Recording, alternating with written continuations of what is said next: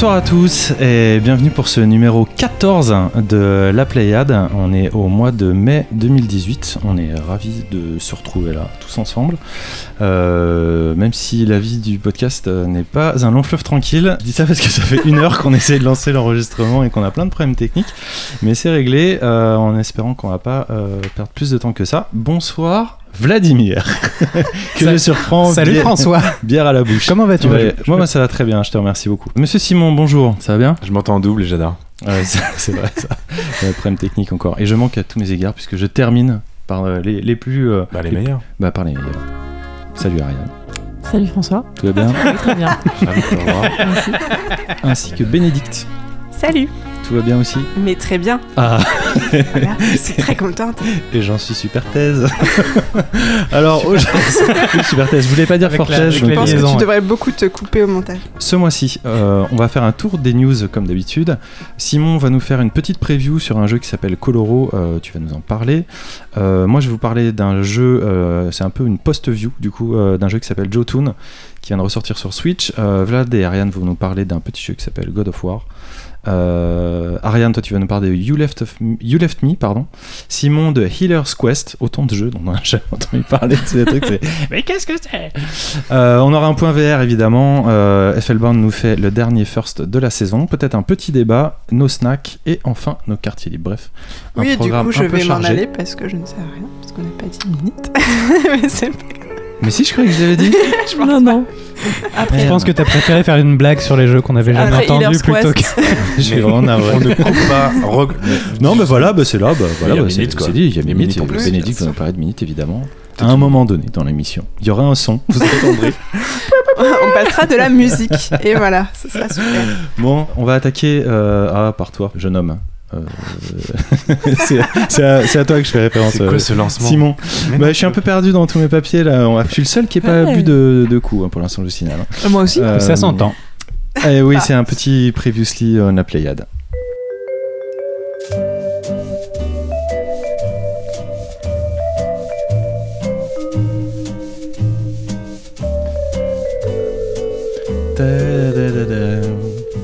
Alors Simon, prévision de la ce mois-ci, qu'est-ce qui se passe sur euh, les réseaux, à nos fans?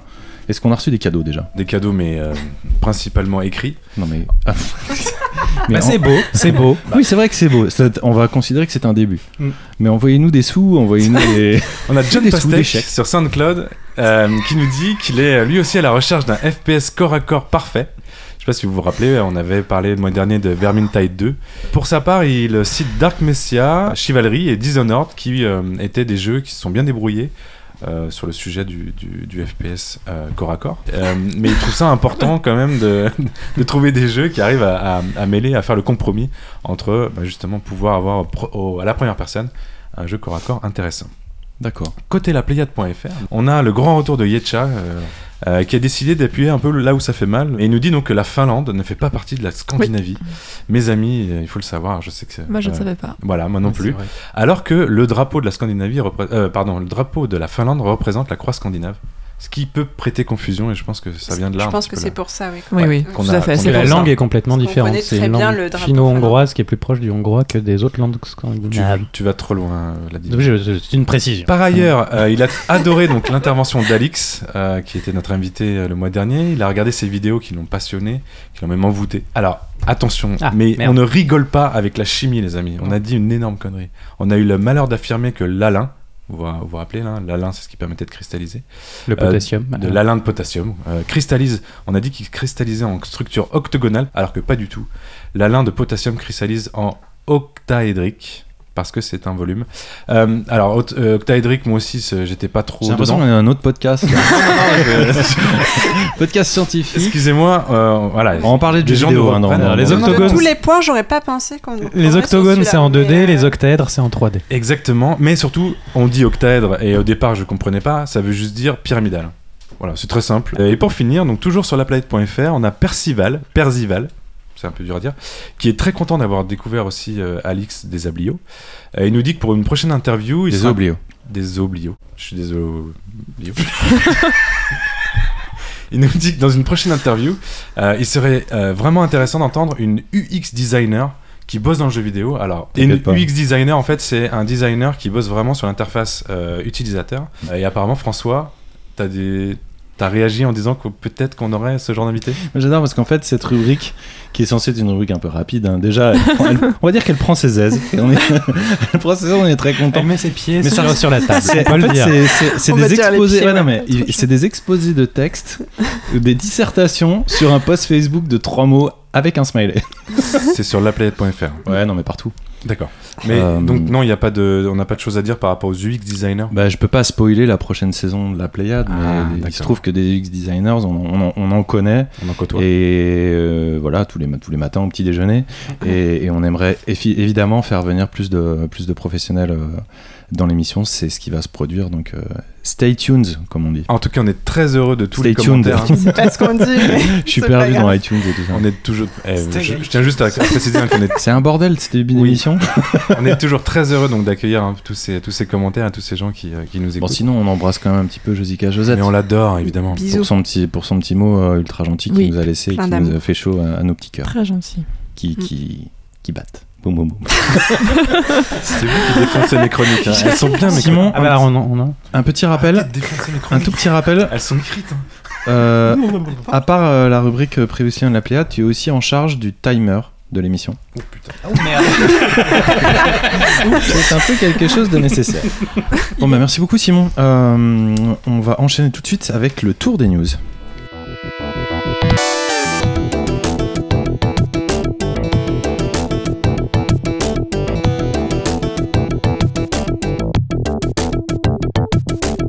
Alors le tour des news, bah, j'ai dit tout à l'heure, on est en mai, début mai, on est à un mois de, du- de l'E3 maintenant. Euh, Qu'est-ce qui se passe encore euh, sur la planète euh, des news Ariane, toi qui commences Alors j'ai deux petites news. Déjà, je voulais parler de la première édition de la Play by Pax qui s'est passée à Paris, à la Villette, le 21 et 22 avril. Où nous nous sommes rendus Oui, c'était vachement sympa, donc je vous encourage à y aller l'année prochaine. C'est très bien organisé. C'est pas du tout comme la Paris Games Week où il y a une horde de gens. Et euh, c'était vraiment sympa, c'était grand, c'était très bien organisé. Tu veux dire qu'il y a personne? Euh, Il y a peu de gens, mais c'est c'est bien. C'est-à-dire qu'on a assez pour avoir quand même de l'ambiance. Et il y a des postes libres, donc on peut jouer sans attendre une heure. Le type de jeu, c'est plutôt indé, hein, c'est ça? Alors il y a de l'indé, il y a du plateau, euh, il y a du rétro, Du Et il y a plateau, de la- tu veux dire? Euh, des jeux de plateau, voilà. Sans vidéo. Euh, Warhammer, tout ça, et puis Donjons et Dragons. Et il y a une zone compétition e-sport, euh, donc il y a, euh, il y avait une compétition Street Fighter, Dragon Ball Z, par exemple. Du coup, en jeu vidéo ce coup-ci. Oui, en jeu vidéo, voilà. Et un Street Fighter sur euh, PS3 et PS2, il me semble. Donc euh, c'est un peu, c'est un peu, un peu, un peu de tout. C'est Donc cool. une bonne édition, bonne expérience Ouais, ouais, c'est euh, à refaire quoi. Et l'autre news, c'est donc euh, Google Arcade. Je sais pas si vous savez ce que c'est. En fait, c'est une start-up Google qui vient euh, bah, d'arriver, euh, qui va être créée et qui veut mélanger le réseau social et le jeu mobile. Donc, c'est le jeu mobile entre amis. Et ils ont mis un dirigeant très jeune de 21 ans, qui était un ancien ingénieur Facebook à 17 ans.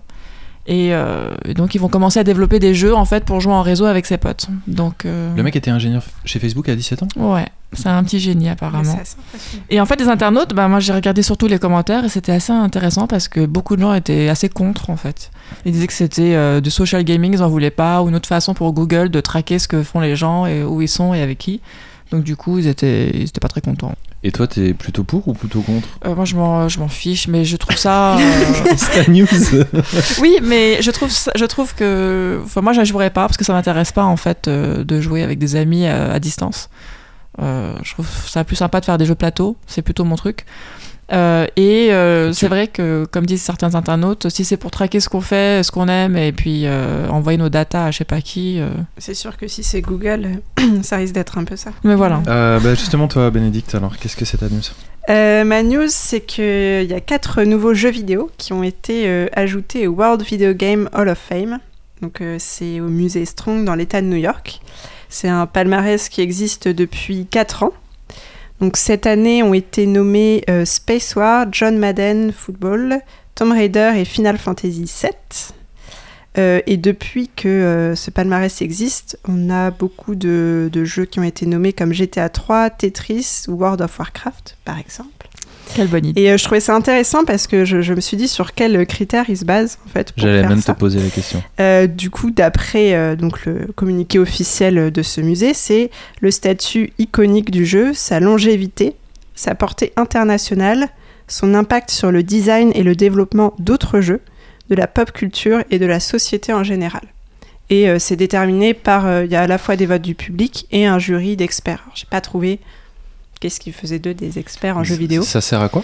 Et en fait, c'est euh, un peu, euh, c'est la seule institution, d'après ce que j'ai compris, qui a comme ça un, un Hall of Fame, un truc un peu qui s'inscrit sur la durée pour euh, tenir compte du patrimoine des jeux vidéo.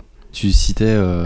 Euh, Alors, tu Moi aussi, John- je, je John suis Madden, perplexe exemple. sur les jeux qui sont. euh, Madden, c'est du, football américain. C'est hyper euh, important aux États-Unis. Oui, mais, aux États-Unis, Oui. euh, Bah oui, mais ils sont Mais américains. t'as vu les, les critères qu'ils utilisent? En fait, pour nous, Ah ça peut paraître comme euh, n'étant pas le, le meilleur jeu de tous les temps, mais c'est un jeu qui a quand même marqué euh, une large population et qui a eu, je pense, un impact. Ok. Euh, bah écoute, euh, God Save the American. Euh, Vladimir, américaines. L'américaine, oui, trust. qu'est-ce que c'est T'as des news ce mois-ci Euh, bah oui, justement, comme on est un, un mois avant le 3 euh, et que la prochaine émission va l'enregistrer juste avant, donc je pense qu'elle va être publiée juste pendant, mm, euh, je, je suis parti d'un post Facebook de François qui a l'air, apparemment, j'ai l'impression que, que Wikileaks a, a- a eu accès à des données hackées euh, au niveau mondial chez Sony, Microsoft et. Nintendo. C'est François Alix, c'est ça exactement. Alors, euh, donc je, je vais vous les lire, euh, nos prévisions E3 2018 euh, par ordre croissant de certitude. Je pars de- du truc le moins sûr vers le truc le plus Il y a sûr. des trucs qui ont déjà été modifiés depuis, hein, mais Ah, justement, bah, je je peut-être. Le mec qui, qui se désengage totalement. Donc 65% de certitude. 65, donc hmm, deux tiers, on est déjà bien confiant là. Ouais, Là, on est bien confiant. Je sais plus On est bien confiant. sais plus ce que c'est, je flippe. Annonce de la PS5. Ah putain, il m'allume. Ah, on, est, on est bien confiant. Euh, ouais, là c'est descendu à 50%. Ah oui, c'est c'est encore. Ça reste c'est très encore, confiant. euh, Moi, je- Ouais, bah, c'est. Ah bah c'est La qu'une annonce. confiance hein. est là. Ah, moi je. Pour moi, elle est euh, euh, con- conditionnée euh, à ce que va faire Microsoft. Moi je pense que les, les C'est rien, consoles ça. sortent toutes en fin d'année et que c'est En fin d'année. en novembre. Alors euh, moi je pense que la console va être plutôt euh, vendue en 2019 ou 2020 comme à peu près tous les analystes. Simplement si Microsoft fait une très grosse conf qui est impressionnante, ça coûte vraiment pas cher de balancer un logo dans un teaser. Ah, bah, Euh, Si ça coûte moi, si je me dis que là aujourd'hui je pourrais vouloir m'acheter une PS4 Pro. Oui mais c'est parce que justement il y aurait Microsoft qui aurait sorti la grosse artillerie, tu vois, c'est pour essayer de, de- de casser ça. Après on est dans la spéculative hein, de toute façon. Mhm. euh. Michael Pachter, tu sais, m'appelle tous les matins. 75%. 75% de certitude. 3 sur Grosse 4. confiance. Hein, on, est, on est bien là aussi. Annonce d'une Switch Plus. Ouais. Ouais?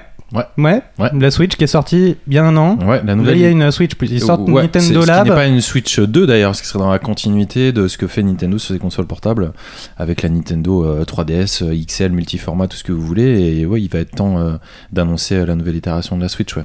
qui sera euh, d'ailleurs euh, entièrement compatible avec les anciens jeux, donc il n'y aura pas d'exclusivité dessus. hein. Ce sera juste une Switch plus puissante. Vous êtes que deux à parler. Enfin, nous, on a le droit de dire ce Ah bah pense. oui, oui, oui. Je pense pas que j'ai Ah. 75% de confiance sur cette. euh, Moi, je pense que j'ai zéro News sur là. les premières.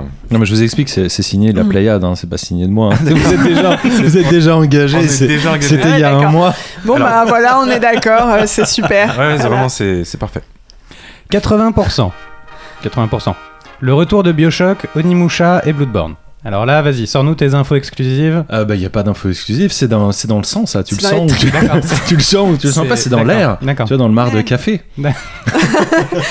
Et puis, euh, si j'ai des sources, je les divulguerai pas comme ça. D'accord. Moi, j'ai entendu dire qu'il y a un Bioshock qui était peut-être effectivement Ah. en travail. De là, ce qui montre une image, j'en suis pas sûr. Bloodborne, logo. ça me- Bloodborne, euh, non? Ah, Bloodborne 2, ouais, j'y crois. à fond. D'accord, ok. Ah bah, ils ont arrêté la, la série Dark Souls déjà. euh, pour- Ils vont pas, ils vont pas nous laisser comme ça. Simon, blessure. dis quelque chose, réagis quoi. Moi, j'aime pas trop Bloodborne. Bon, tu fais- 85%, Ça ça, monte. ça se précise, hein, C'est- 85%. Annonce d'un PSVR Pro pour la PS4 Pro. J'en avais déjà parlé dans l'émission. hein.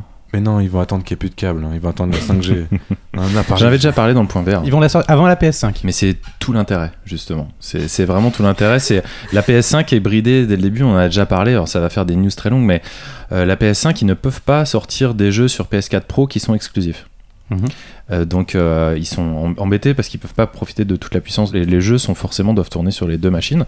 Par contre, rien n'interdit Sony de sortir un casque supérieur, donc un PS VR 2, appelons-le comme ça, ou un PSVR Pro, euh, qui lui serait compatible plus tard avec la PS5, mais qui surtout abandonnerait les technologies du casque actuel et qui pourrait combiner des exclusivités. Du coup, il y aurait des jeux qui tournerait sur la PS Pro, PS4 Pro, qui serait exclusif au casque, mais qui on dirait voilà c'est pas juste exclusif à la PS Pro, c'est exclusif avec le Et casque. pour toi, c'est maintenant. Ouais. C'est maintenant, c'est le moment. Ah, pour Avec moi, les moi, pas- câbles, avec. Moi, je suis euh, pas chez Sony, mais ça va, bah, ça va, ça va que- être annoncé. Je te parle d'annonce, hein, je te parle pas de mise en vente. hein. 90% présentation du gameplay pour le nouveau From Software? Parce qu'ils vont pas faire que Bloodborne 2. Ils vont pas nous laisser tout seuls avec Bloodborne 2. Ils vont réagir et ils vont nous montrer. Enfin, ça fait longtemps hein, qu'on attend. hein. Ça fait déjà euh, plus de deux ans et demi qu'on n'a pas de nouvelles sur la suite de Dark, Souls- de, de Dark Souls 3, ce qu'ils font derrière. Il y a eu un petit teaser, euh, donc on pense que c'était. Tu peux parler, Simon? T'as une langue hein? Si Non, me j'allais regarde, dire il fait que des signes. Là, on parle de pourcentage de tes fantasmes en fait. Ça Ah. ça n'a aucune valeur euh, Non, mais ils, physique. ils nous ont montré un, un- un teaser quand même de leur, de leur prochain jeu. On avait eu une image d'abord, un teaser. Il y a pas mal de gens euh, comme moi qui pensent que c'est euh, probablement un Tenchu. On verra, ça peut être aussi une nouvelle IP, euh, on verra. 95%, donc c'est-à-dire que c'est forcément annoncé. Si c'est pas annoncé, c'est vraiment pas de chance. quoi. Ah ouais, non. C'est que le mec qui a oublié cette partie du moi je mets, je mets mes billets dessus, hein, de toute façon. hein. Mets tes billets sur l'annonce d'un casque VR pour Xbox One X. Ouais, Tu mets tes billets dessus. Ouais, Alors que complètement. Phil Spencer a dit que pour lui c'était pas prêt, c'était pas le moment. qu'il Exactement. que- qu'il faut pas. exactement. D'accord. Mais Phil Spencer, il peut t'embrouiller aussi. oui hein. aussi. Je pense qu'on devrait faire des paris. C'est déjà arrivé dans le passé. hein. Ça vrai, ça serait vrai. pas les premiers vrai, ça peut bullshit. être un gros euh, bluff. Un gros démenti. Un gros bluff. Et le dernier Il en reste, oui, euh, 99% le gameplay de Red Dead Redemption 2 à l'E3. Bah oui, ça sort. Ah ça. oui, ça, le c'est oui, sûr. oui. Ça, c'est Alors sûr. Rockstar est jamais à c'est l'E3. Là, on peut même mettre du, du son. Alors que Rockstar n'est 3, jamais à l'E3. Ça sort deux mois après le 3, on s'en fout. Ouais, ils le feront peut-être un peu avant ou un peu après. Ouais, mais- ça n'arrivera pas. 100%, plein de jeux indés dont on parlera toute l'année. C'est mignon. C'est même pas sûr, mais c'est mignon. Mais si, bon, on essaiera en tout cas. on, espère. on est là en tout pour cas, ça. En hein. tout cas, on espère. On en joue beaucoup. En tout cas, moi, je pense qu'il y aura zéro hardware cette année. Si on Donc, euh, comme ça, je me mets dans la radicalité inverse de la tienne. Je Eh bien, pense les- paris sont faits. de hardware. Et Voilà. renvoyons nos auditeurs à nos réseaux sociaux. Euh, débattez avec nous. Dites-moi si j'ai tort. Dites-moi pourquoi. Dites-moi si j'ai raison. Envoyez-nous de l'argent encore. et mettez des étoiles sur iTunes. Et toi, François, quelle est ta news euh, ce mois-ci? Alors moi j'ai trois petites news. Euh, la première, bah, c'est justement le trailer de Red Dead Redemption 2 qui est sorti sur tous les étals, le troisième trailer, qui me fait hyper envie. hein, je suis pas le seul, on doit être à peu près la moitié de la planète gamer à avoir regardé ça. Euh, le seul truc, c'est que j'espère que ça sera pas trop la moitié. J'ai dit.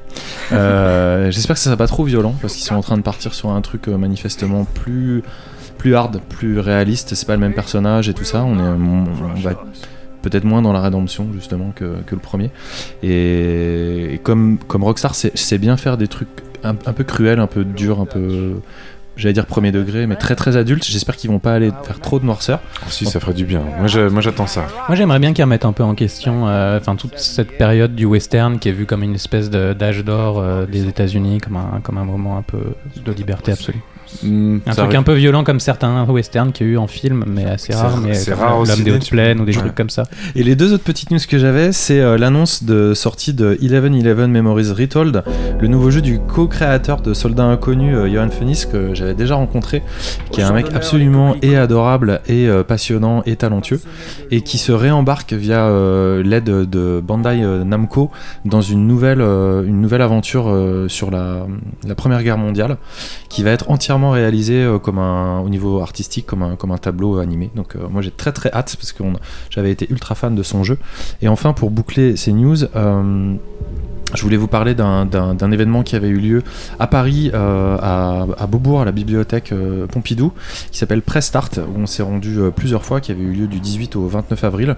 On a été au courant assez tard, donc on vous a pas relayé l'info malheureusement, alors que c'est un, événement qui est sympathique et qui existe depuis de très nombreuses années et qui met en, exergue pas mal de, de choses, des jeux indépendants, des jeux étudiants, des jeux expérimentaux, tout est ouvert, tout est gratuit. Il y a eu une conférence notamment de Frédéric Rénal, il y a eu euh, des conférences sur le, sur le son, enfin tout un tas de thématiques. Euh, c'était passé un peu sous le radar, c'était dommage parce que l'événement est, est, est topissime, mais encore une fois, comme c'est comme c'est gratuit et accessible pour tous, on ne peut que encourager euh, ça. Donc on essaiera d'en parler un peu plus tôt l'année prochaine. Je speed un peu parce que du coup, comme on n'a pas le temps, on va pas vous parler de Valve qui, tout à l'acquisition pertinente de nouveaux studios comme les petits génies de Composanto, tentent vainement de nous faire oublier qu'un certain Half-Life 3, j'arrive pas à le dire, se fait attendre depuis 14 ans. je regarde, je regarde pas Simon. Heureusement qu'on n'a pas le temps. ni de Microsoft qui nous a présenté de fabuleux prototypes de contrôleurs haptiques qu'on rangera probablement à côté du projet sans lendemain Illumiroom. Je sais pas si vous vous rappelez ce que c'est. On n'a pas le temps de vous en parler. ni de la Neo Geo Mimi, euh, fraîchement annoncée par SNK et qui, avec son ravissant petit écran de 9 cm de diagonale, ravira certainement tout autant les fans d'arcade que les Oui, je recycle mes vannes. Mais tu as le droit, hein. c'est toi qui écris. Oh, t'es gentil. En plus, on peut la brancher sur la télé, donc euh, on n'est pas dépendant du petit écran. Ni de Sea of Thieves, qui, tel No Man's Sky, semble désormais prendre méchamment l'eau en voyant fuir ses joueurs faute de promesses tenues. Ils en ont vendu, vraiment beaucoup, donc. euh, Oui, mais on n'en parle pas. Ni de Star Wars épisode 1 Racer, qui, non content de se payer le luxe de ressortir sur PC pour ses 20 ans et en version d'époque, s'il vous plaît, vient nous rappeler que prendre du plaisir sur un jeu de course ne dépend pas de la 4K HD, ni d'Apocalypse Rider sur PSVR, un jeu de moto pas forcément original, mais qui a la franchise de balancer dans son trailer l'argument numéro 1 de la VR, à savoir garantie sans nausée. Un exemple à suivre. Ni des coffres à butin, connus sous l'appellation lootbox, dont l'aléatoire récompense vient d'être condamné par la Belgique en le rendant tout simplement interdit dans les jeux vidéo. Un autre exemple à suivre. Enfin, on parlera pas de la Xbox One X, manifestement incapable de faire tourner le prochain Shadow of the Tomb Raider en 60 fps 4K, ce qui la fout quand même un peu mal pour la console la plus puissante du monde et la plus chère aussi. Combien de. De, de triple up, de flop, de fallop, de Teraflop. teraflop. 11, non, je sais plus. 7, 6, On adore parler de teraflop. 5 teraflops. Bon, Simon, on vient d'échapper à un terrible, un terrible fou rire. Tu vas nous parler d'une preview sur un jeu qui est pas encore sorti euh, et qui la- s'appelle Coloro. I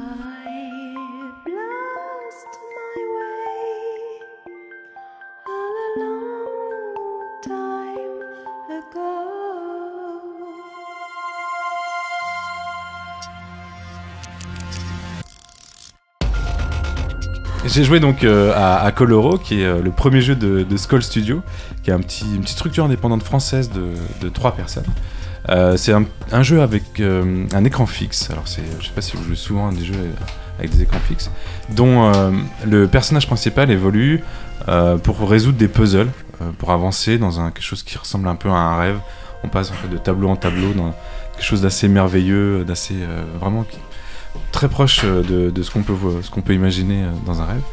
Euh, sa grande qualité, bah, c'est sa partie graphique, puisqu'on a euh, donc Vincent Metallo, dont le style de, de graphique est assez épuré, qui rappelle un peu World of Goo. Il faut imaginer donc quelque chose d'assez euh, monocolore. Là, en l'occurrence, il y a beaucoup de couleurs, mais c'est un style assez enfantin au niveau de, de la patte graphique. Euh, et ce que j'ai le plus aimé en fait dans le jeu, c'est une particularité assez rare aujourd'hui en 2018 dans un jeu vidéo, c'est que euh, tout le gameplay est basé sur un unique bouton. Euh, D'habitude, enfin, les jeux sont plutôt à, itérer ou à rajouter énormément de complexité au niveau du gameplay. On en parlera tout à l'heure avec un certain God of War. Là, bah, c'est simple, on appuie sur un bouton qu'on choisit nous-mêmes, hein, si c'est la barre espace ou un clic. Et ensuite, euh, en cliquant une première fois, le personnage euh, qu'on incarne part dans un, dans un sens, soit à droite, soit à gauche, en fonction d'où on est au départ. Et ensuite, en cliquant à nouveau, on saute. Et si on arrive sur un mur et qu'on reclique, bah, il part dans l'autre sens. Tout simplement. Le gameplay est aussi simple que ça. Mais, euh, donc ça paraît hyper simple, forcément, ça paraît forcément limité, mais quand on, a, quand on crée un jeu dont tout le game design est basé sur ce principe, bah, ça devient vraiment hyper fluide et agréable à jouer. Et euh, j'ai pas vu du tout les heures passées à, à- enchaîner les nombreux tableaux euh, qui composent le jeu. Je me suis retrouvé vraiment au bout de 3 heures à sortir un peu la tête de l'eau et me dire ça fait combien de temps que je joue à ce truc? Et en fait, vraiment, j'étais vraiment un peu parti dans le rêve du jeu. Euh, j'ai euh, donc pas vu du tout les heures passées. Ce qui, euh, quand même, est assez bon, assez bon signe parce que euh, je me lasse quand même assez vite des jeux euh, basés sur euh, une mécanique un petit peu de puzzle d'habitude. Euh, donc le jeu bah, propose aussi un truc intéressant, c'est un mode coop euh, où euh, bah, de base on a on incarne un seul, personnage et on peut très bien avoir un, ami qui vient jouer, qui prend un autre bouton du clavier, ça tombe bien, il y en a plein, pour jouer à, à un autre personnage qui est aussi visible à l'écran. On est vraiment sur un écran fixe, donc on va chacun jouer de notre côté du tableau pour aller bah, résoudre le puzzle. Le puzzle étant bah, d'aller activer souvent des portails, etc. C'est euh, voilà, c'est vraiment j'ai trouvé ça euh, hyper réjouissant. Euh, Tu as joué si- sur quoi toi sur PC donc aujourd'hui, bah, le jeu sort, il n'est pas encore sorti, je pense qu'il ne sera pas encore sorti au moment où le podcast sera diffusé. Le jeu sort le 18 18 mai uniquement sur PC. Euh, et voilà, il, avait, il a été développé pendant deux ans et demi par, par cette équipe que- et on leur souhaite vraiment une très belle réussite. Je, je vais suivre un petit peu comment se passe la sortie du jeu. J'ai été euh, vraiment très, euh, très satisfait par ce jeu. Au niveau, au niveau graphique, ça t'a pas euh, gêné le côté très, euh, j'allais dire élémentaire, mais plutôt épuré euh C'est pas si épuré que ça parce qu'en fait on a vraiment deux niveaux. C'est de la 2D, hein, c'est ça que j'ai pas précisé. On a vraiment un premier niveau où on va avoir l'action qui se passe et en arrière-plan on va avoir un, comment on appelle ça une, un tableau assez assez joli dessiné donc par Vincent dont je parlais tout à l'heure. En fait on passe par différents, différentes ambiances. C'est assez abstrait. Mais, euh, mais j'ai vraiment ouais non c'est j'ai trouvé ça très très agréable. Pourquoi tu ça te parle pas personnellement Euh, bah, je suis, je suis- en fait, je suis ravi que t'aies t'aies bien aimé le, le jeu parce que c'est vrai que comme ça, euh, euh, visuellement, je sais pas s'il va séduire d'entrée de jeu. Donc le fait que tu me dis que toi tu as joué et qu'en fait il y a un gameplay qui est super intéressant et que qui a un goût de, de retournez-y, euh, bah c'est rassurant. Mais donc du coup, il faut, on, on peut que enjoindre nos auditeurs à, à l'essayer puisque tu me dis qui vaut le coup. Et ça coûtera, j'ai oublié de parler de plus important, ça coûtera euh, un poil plus qu'une place de ciné. Merci pour la précision. Non mais c'est important, c'est Mm. pas un jeu à 5 euros, c'est pas un jeu à 20 euros, c'est un jeu à place de ciné. Euh, bah, merci pour cette euh, preview, euh, Simon. On- ça a l'air bien cool. On va enchaîner euh, sur nos premières coniques et c'est moi qui m'y colle d'ailleurs le premier. Je vais vous parler d'un jeu euh, qui m'a tapé dans l'œil qui s'appelle Jotun.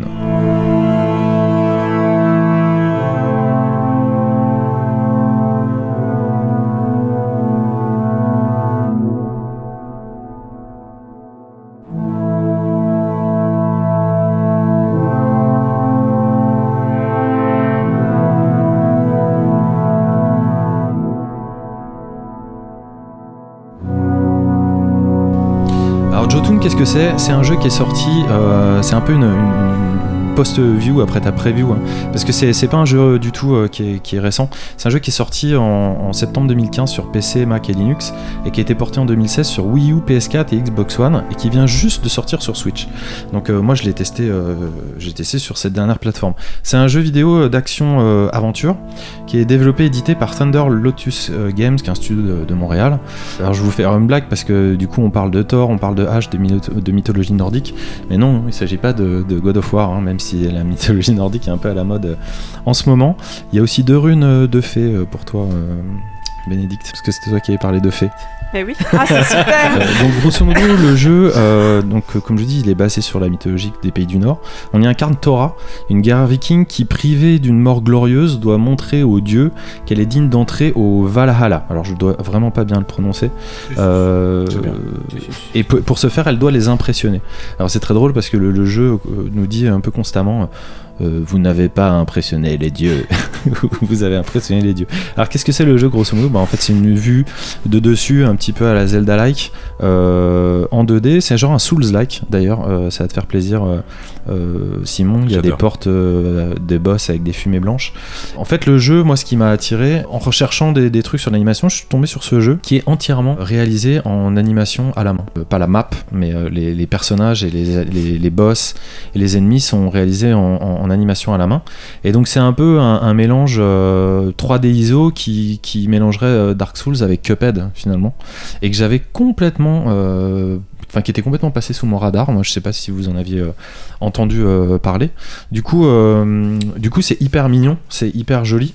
Euh, la musique et le sound design, c'est aux petits oignons, hein, c'est un peu à la The Witcher mais sans les, sans les chants. Les animations, bah, je vous l'ai dit, c'est fait à la main, donc c'est- digne d'un Disney. Ça m'a ça m'a vraiment bluffé. Et le gigantisme est extrêmement bien représenté. J'ai envie de vous dire, surtout avec des sprites aussi petits, parce que tenez-vous bien, j'ai jamais vu ça de ma vie. Euh, la caméra passe son temps à, zoomer et à dézoomer pour montrer euh, différentes, euh, sections du décor et différentes représentations du jeu vidéo. Et on se retrouve avec une représentation du sprite qui représente moins d'un pour cent de toute la surface de l'écran. Je sais pas si vous vous rendez compte ce que c'est 1%, c'est à peine quelques pixels et on continue à jouer et à le contrôler. Moi j'ai jamais vu ça dans un autre jeu, c'est assez particulier, je dois vous avouer que c'est à la limite du jouable hein, parfois parce que c'est contre des boss, euh, c'est un peu compliqué. Mais au moins ça lui apporte un côté euh, original. J'en parlais, la lisibilité est quand même pas toujours simple euh, dans le jeu, et pas seulement au niveau de- du personnage, mais euh, le terrain euh, c'est un peu compliqué. C'est une grande map qu'ils ont dessinée euh, en, 3, en 3D ISO et sur laquelle euh, on se balade.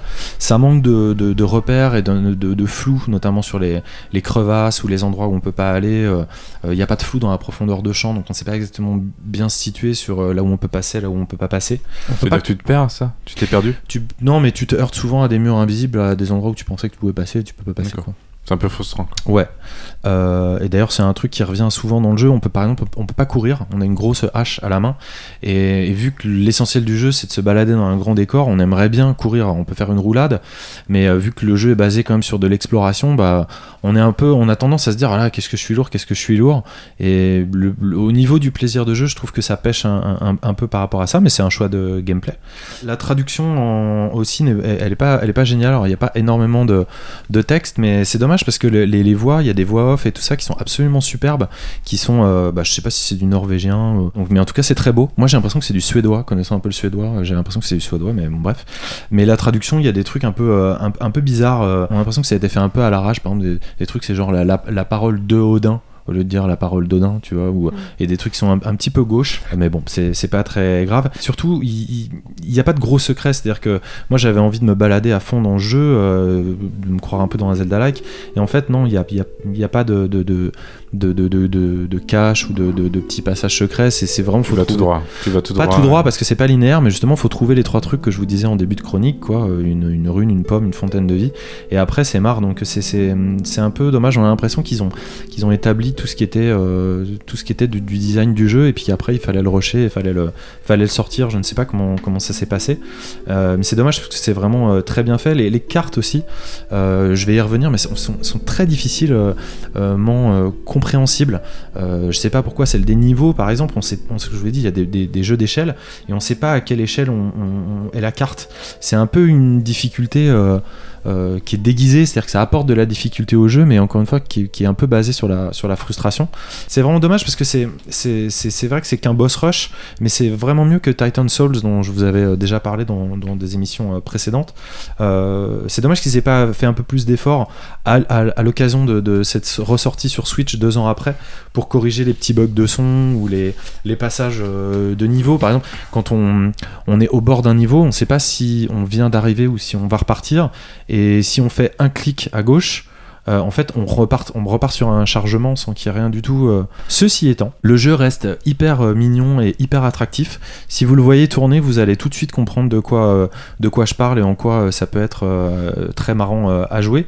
C'est juste dommage qu'ils ils ont semblé pêcher là où ça semblait pourtant le plus facile, c'est-à-dire dans les, finitions de, gameplay. En tout cas, ce studio, je le, le connaissais pas, je l'avais laissé passer. Ils ont sorti un autre jeu qui s'appelle Sundered, qui est déjà sorti en juillet 2017 sur PC Mac, Mac Linux, qui est plutôt le, enfin qui est le même genre de DA mais plutôt orienté bullet shooter, quoi, un peu de shoot, shoot 'em up. Voilà, alors, euh, allez, allez voir ça.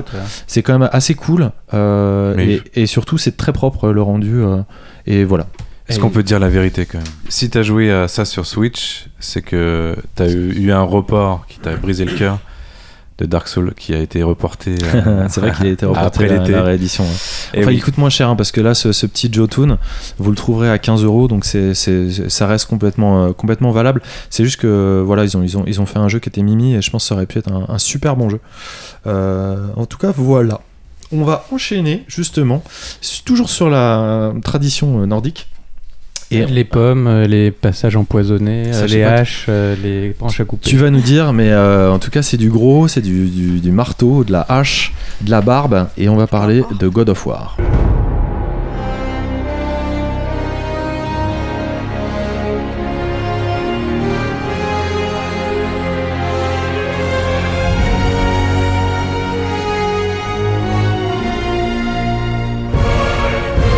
Alors, Ariane et Vladimir, vous avez joué à God of War.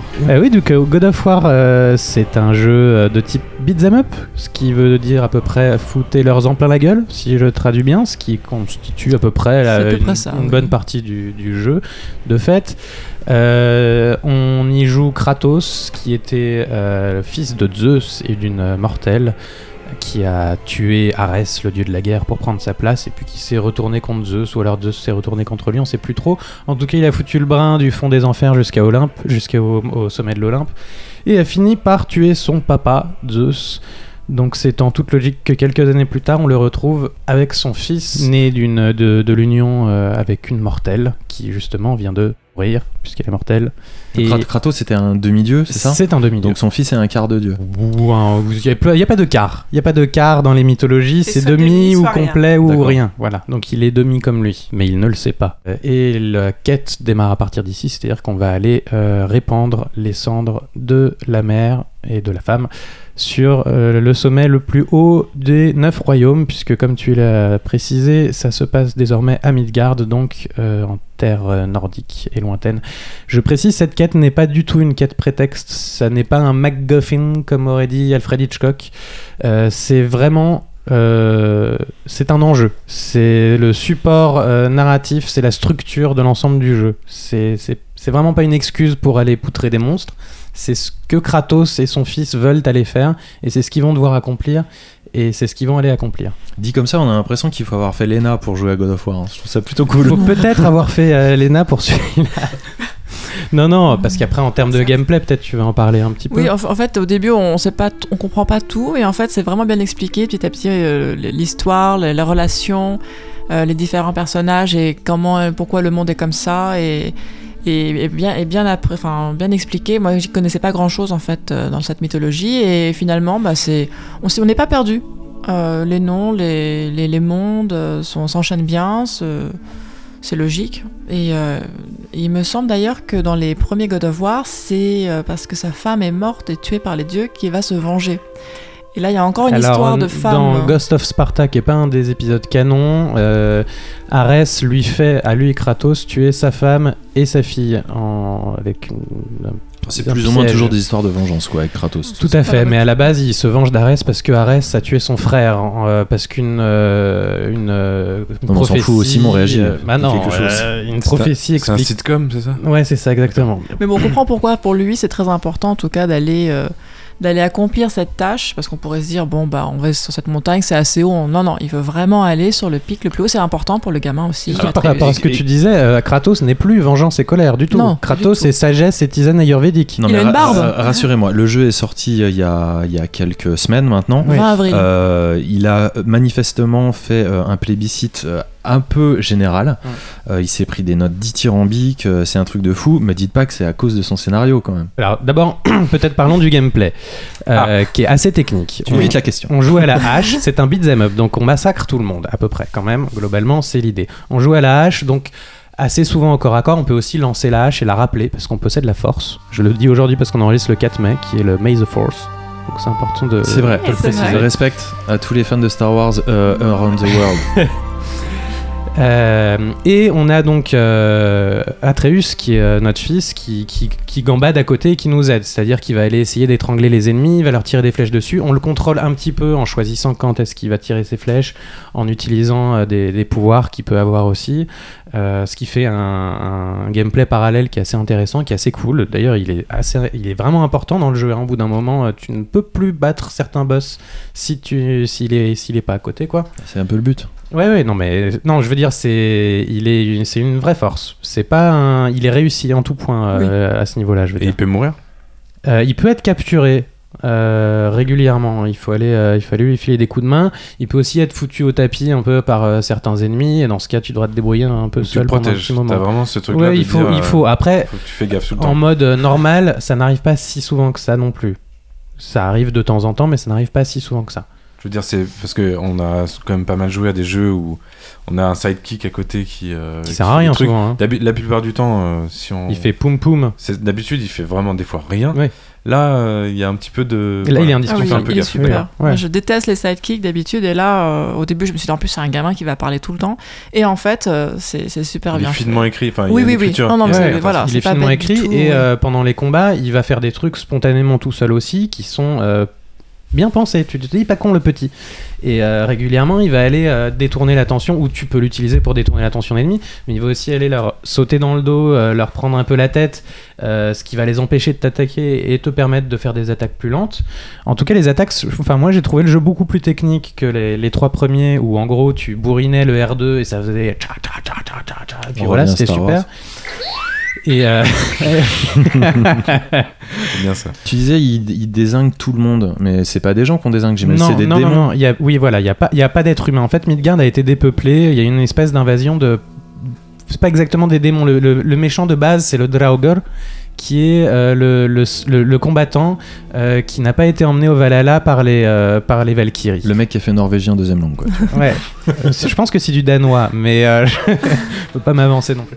Mais oui, oui, et ça, c'est un, un élément très important, c'est beaucoup moins gore, beaucoup moins trash que les trois premiers aussi. On est beaucoup moins dans une extrême violence, et notamment par le fait que ce soit des démons et qu'ils sanguinolisent jaune ou, C'est un peu crade quand même. ou orange ou bleu. Bah non, pas du tout en fait. blanc. Pas que quand c'est du rouge de sang, et ben c'est du coup là c'est beaucoup moins moins Le, moins go- crade. le, le gore du Nord.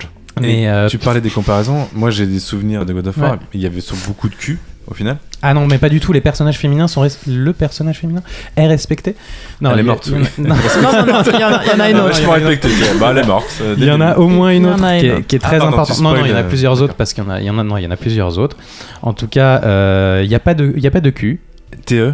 De QTE. Très peu, très peu, très Je fais peu, mes transitions euh, très peu. en live. Joli, c'est joli. Alors, il n'y en a pas du tout comme il y avait à l'époque, c'est-à-dire les attaques euh, un peu euh, ultimes euh, C'était ça. d'un hein. gros monstre. J'ai très peu joué à ce jeu dans les, sur PSP, mais c'était. Non, non. En gros, j'avais, je me souviens d'un QTE en train de, de faire l'amour à une, à une DS. C'est-à-dire que non, je non, devais a- appuyer non, sur non, le a carré ça, comme a un pas malade. ça, il y a pas- Et je a- voyais la bougie. bouger. Il n'y a pas ça. euh, Il y a un personnage euh, féminin déçu, secondaire Simon. très important Il a perdu Euh, tout intérêt dans qui cette est un personnage qui est respecté par le jeu, qui n'est pas euh, traîné dans la boue, qui n'est pas violé par le mâle blanc euh, surpuissant. Ça a complètement changé d'optique. euh, Disons-le d'ailleurs, la notion même de mâle euh, alpha euh, surpuissant, en fait, tu te rends compte qu'il n'est pas surpuissant, c'est juste un handicapé émotionnel. Il est, ça n'a plus rien à voir. Ariane, Oui. est-ce que tu peux nous dire pourquoi t'as adoré ce jeu?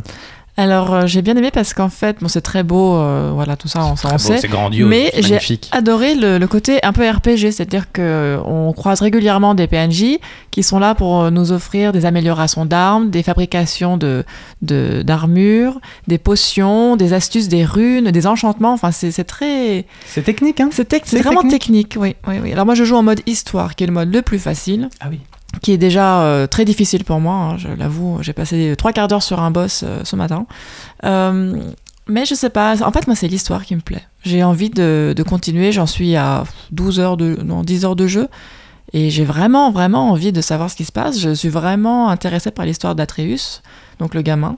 Et, ouais, puis je m'attendais vraiment à un truc à la Spartacus, cul et sexe, et en fait, pas du tout. C'est assez subtil, même la relation est, est finement amenée, sans les mots, il y avait des gestes, il y a plein de détails partout qui, parce que- qui pardon sont de te vraiment couper. bien. Mm. Parce que j'avais entendu, euh, comme euh, je suis pas le seul, hein, mais que justement le- les rares défauts qui étaient prononcés euh, à l'égard du jeu euh, avaient trait au côté un peu pas très fin du rapport père-fils.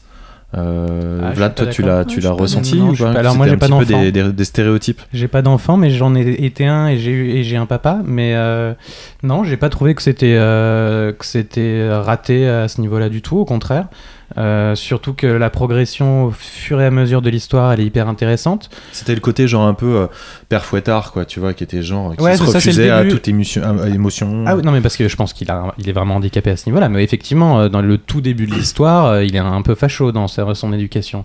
Euh, mais l'ayant fini et l'ayant relancé avec un pote et donc ayant revu le début, euh, ça n'a plus rien à voir. Effectivement, il y a une évolution euh, dans, dans la relation et dans l'écriture qui est très intéressante. Après, je sais pas que, euh, enfin voilà, peut-être que les Non, non, gens mais qui pour- pour savoir, on dit, on avait peut-être pas fini le jeu à ce moment-là. C'est un jeu en monde semi-ouvert, ce qui n'a, ce qui est du coup aussi une révolution par rapport à par rapport au précédent. Donc il y, y a une map, il y a énormément d'endroits où on peut aller. Semi-ouvert, ça veut dire que c'est une toile d'araignée, c'est pas un monde ouvert. Il y a plein de plein d'endroits. Il y a plein d'endroits et il y a cinq mondes qu'on peut visiter, c'est-à-dire que euh, Midgard c'est un des neuf royaumes, mais il y en a donc huit autres qui sont empilés les uns sur les autres Mm. et auxquels on accède par une espèce de hub central, euh, ce qui étend énormément. euh, Le jeu a l'air très très très très grand. en fait. Il l'est de fait, mais, euh, mais c'est vraiment cool. Euh, Il y a pas mal d'exploration à faire. C'est vraiment chouette. Moi, je dois dire aussi que ce qui m'a beaucoup plu dans ce jeu, en termes d'immersion, la caméra est vissée au- à Kratos en permanence. Elle est juste derrière lui, donc on est vraiment euh, avec lui tout le temps, enfin contre lui même, euh, collé à lui. Euh, je trouve que ça marche super bien et euh, et on a beaucoup parlé aussi euh, du fait que le jeu est en plan séquence. On a peut-être fait beaucoup à ce sujet, euh, mais Ça reste une performance technique quand même. c'est une performance technique. Moi, ce que je trouve, je trouve pas que ce soit intéressant en termes d'immersion, parce qu'en fait, euh, à moins de faire le jeu d'une traite, de ne jamais mourir, de ne jamais ouvrir le menu, tu ne le vois pas en plan séquence. Mm. Euh, par contre, ce qui est intéressant, euh, c'est que hum, ça met en place euh, la tragédie du jeu. Je m'explique. En faisant un jeu en plan séquence, tu obliges à avoir une unité de temps et, et d'espace dans le développement de l'histoire. C'est-à-dire que tu es obligé qu'elle se un- dans un endroit assez restreint et, euh, et dans un temps court. C'est pas comme dans la plus, dans, Uncharted où tu vas euh, passer euh, du Venezuela à la Chine ou un truc comme ça. Tu es obligé d'être dans un espace assez restreint et dans Et un cohérent. temps restreint. Un espace cohérent aussi. Exactement. Et ça, ça renvoie au théâtre, qui est le lieu de la tragédie, de la tragédie grecque évidemment. Euh, mais euh, God of War a toujours été, et celui-là particulièrement, une tragédie. C'est-à-dire un, un ressort qui est en train de se tendre et qui va éclater à un moment donné. Une bobine qui, va- qui va se dérouler de façon euh, inexorable et avec une fin qui sera celle qu'elle devrait être. Et je dis qui sera celle qu'elle devrait être parce qu'il y aura un- une deuxième partie à ce jeu. Oui. Euh, c'est évident euh, vu la fin. Euh, c'est d'autant plus évident qu'elle est teasée un peu encore après la fin, de façon assez grossière d'ailleurs, mais en tout cas, il y aura, il y aura, il y aura une suite. Il y aura un God of War 2. Moi, je- je- je- Il y aura un Ah, Pardon, c'était- 2, ouais. euh, Une extension. c'est les reboots, j'adore. il y aura sûrement des DLC aussi, mais il y aura une, une suite. euh, et et il y a ce truc en termes de narration, de tragédie, il est très important et Il est fort. il est Tu fort. parlais de tragédie grecque, tu voulais dire de tragédie nordique en fait, c'est ça? Eh ben, lui est grec, c'est un immigré. Hmm. Oui. Ah bah en Ah. plus le sujet d'actualité. Bah, oui. J'ai une dernière question sur le jeu. Est-ce qu'il faut vraiment y jouer? Est-ce que c'est vraiment à ton avis. Oui. un jeu qui est Absolument. important là pour cette gêne? Ouais. C'est pas juste euh, le bruit, le buzz, euh, Non. la qualité technique. Non, non, non. C'est un jeu important. Ouais. Ok. C'est- C'est des gens qui n'ont pas joué à Zelda sur Switch. hein, qui disent ça. Merci beaucoup à tous les deux. On a vachement envie d'y jouer. Va juste euh, falloir trouver le temps. On va enchaîner avec le point VR. Mais ce mois-ci, on va faire un, un point VR un petit peu particulier puisque euh, l'actualité étant un tout petit peu en stand-by, euh, en sachant que Jusqu'à la 5G. les ou que Apple sorte enfin son casque.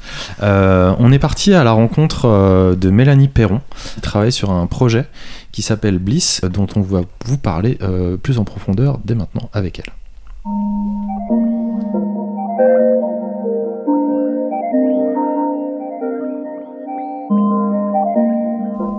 rebonjour à tous, Euh, ce mois-ci un point VR un petit peu particulier parce qu'on avait rencontré une personne qui nous avait bien plu euh, au salon Virtuality avec Ariane, qui nous avait présenté un projet euh, très intéressant. Et cette personne c'est toi Mélanie Perron, bonjour. Bonjour François, bonjour Ariane. Bonjour. Euh, Est-ce que tu peux tout d'abord te présenter et nous parler un petit peu, nous raconter ce que c'est que ce fameux projet Bliss dont tu t'occupes? Ok, alors euh, donc je m'appelle Mélanie Perron et j'ai créé l'entreprise L'effet papillon. Et dans les choses qu'on propose à l'effet papillon, qui sont des accompagnements non médicamenteux pour améliorer la qualité de vie, il y a l'application Bliss, donc qui est une application de réalité virtuelle dont l'objectif est de réduire euh, la douleur, le stress et l'anxiété, et qui est proposée beaucoup en milieu hospitalier pour des patients avant, pendant ou après des gestes euh, douloureux ou anxiogènes. D'accord, donc l'idée c'est de participer à une expérience, c'est ça qui les, qui les relaxe Ouais, au lieu de, leur, au lieu de leur donner des, des médicaments, c'est ça? C'est ça, ouais. ouais. Bliss est proposé soit en complément, soit à la place de certains euh, antalgiques, anesthésiants, et ça, euh, on, les, on les emmène, en fait, c'est comme un, un voyage euh, visuel et, et sonore où ils sont euh, complètement euh, immergés dans cet univers euh, très imaginaire qui dure de euh, 15 à 40 minutes, mais qui peut durer aussi moins longtemps si besoin, et sont déconnectés du coup de la réalité. J'imagine que vous aviez fait des, des tests euh, avant de, avant de passer ça euh, euh, in situ, j'ai envie de dire. Comment, comment, comment ça fait. se passe? Vous avez eu des Ouais. résultats? Comment ça s'est produit? Ouais, alors en fait, Bliss, ça fait déjà plus de huit années hein, que c'est une, une aventure qui est pas récente du tout, qui a commencé euh, en 2010 et, euh, et qui est le fruit de, beaucoup de tests et d'utilisation et notamment de retours utilisation de patients parce que depuis le début, euh, c'est un projet euh, qui est co-construit avec les patients, les médecins, les associations, les chercheurs. Et euh, effectivement, il y a eu plein de versions de Bliss jusqu'à arriver à cette version en fait qui est, on utilise le casque euh, Gear VR de Samsung. Donc l'application est dans le téléphone et, après euh, plusieurs euh, plusieurs prototypes, tests, essais. Euh, on est passé par ce système-là parce qu'on voulait un système très mobile, très portable et très facile. Et effectivement, les premiers tests qu'on a fait, en fait, c'était euh, avec un médecin hématologue qui cherchait des solutions euh, pour éviter certains médicaments pendant les ponctions de moelle osseuse, parce Ouais. qu'elle a fait de ponctions de moelle osseuse ou de biopsies de moelle osseuse, Ouais, ouais. qui sont Très douloureuses, très douloureuse. ouais. Je confirme. Et, et en l'occurrence, généralement, on utilise un, un gaz particulier qui peut euh, fonctionner, mais qui peut aussi avoir des effets secondaires. Et elle, elle voulait éviter les effets secondaires. Et quand elle avait essayé Bliss, elle s'est dit, je pense que ça peut aider. Donc anesthésie locale plus euh, Bliss. Et en fait, le premier résultat était dingue parce que la, la patiente, qui en avait déjà eu plusieurs, a dit, bah, bah, j'ai rien senti.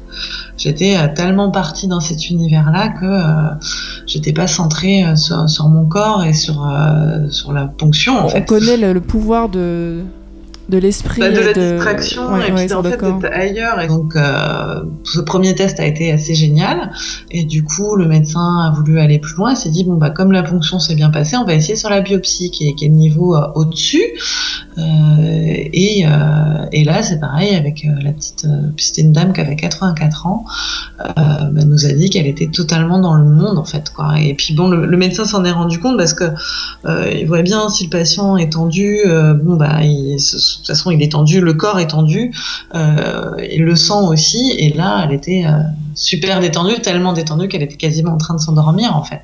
Donc de, de, ce pro- euh, de cette première patiente, vous êtes passé à, à des, à des groupes tests de, plus grande envergure, c'est ça? Oui, de plus grande envergure, et puis en fait bah là l'hématologue du coup était convaincu et s'est dit bon bah voilà, moi si ça passe sur les ponctions, les biopsies, euh, j'ai envie de l'utiliser plus largement, donc en fait de façon que- systématique, à chaque fois qu'ils avaient une ponction, une biopsie euh, en hémato, ils le proposaient.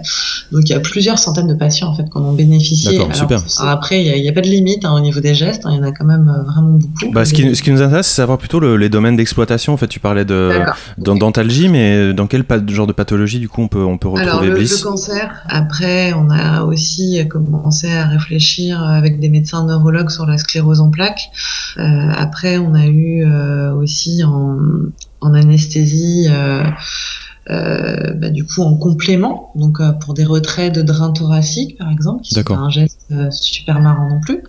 Il y a eu en gynéco aussi des examens gynécologiques qui pouvaient être un peu un peu beaucoup anxiogènes. Hein. Puis après, moi j'ai les patients qui m'en parlent, qui me disent bah c'était quand même super d'être ailleurs pendant pendant qu'on faisait ça.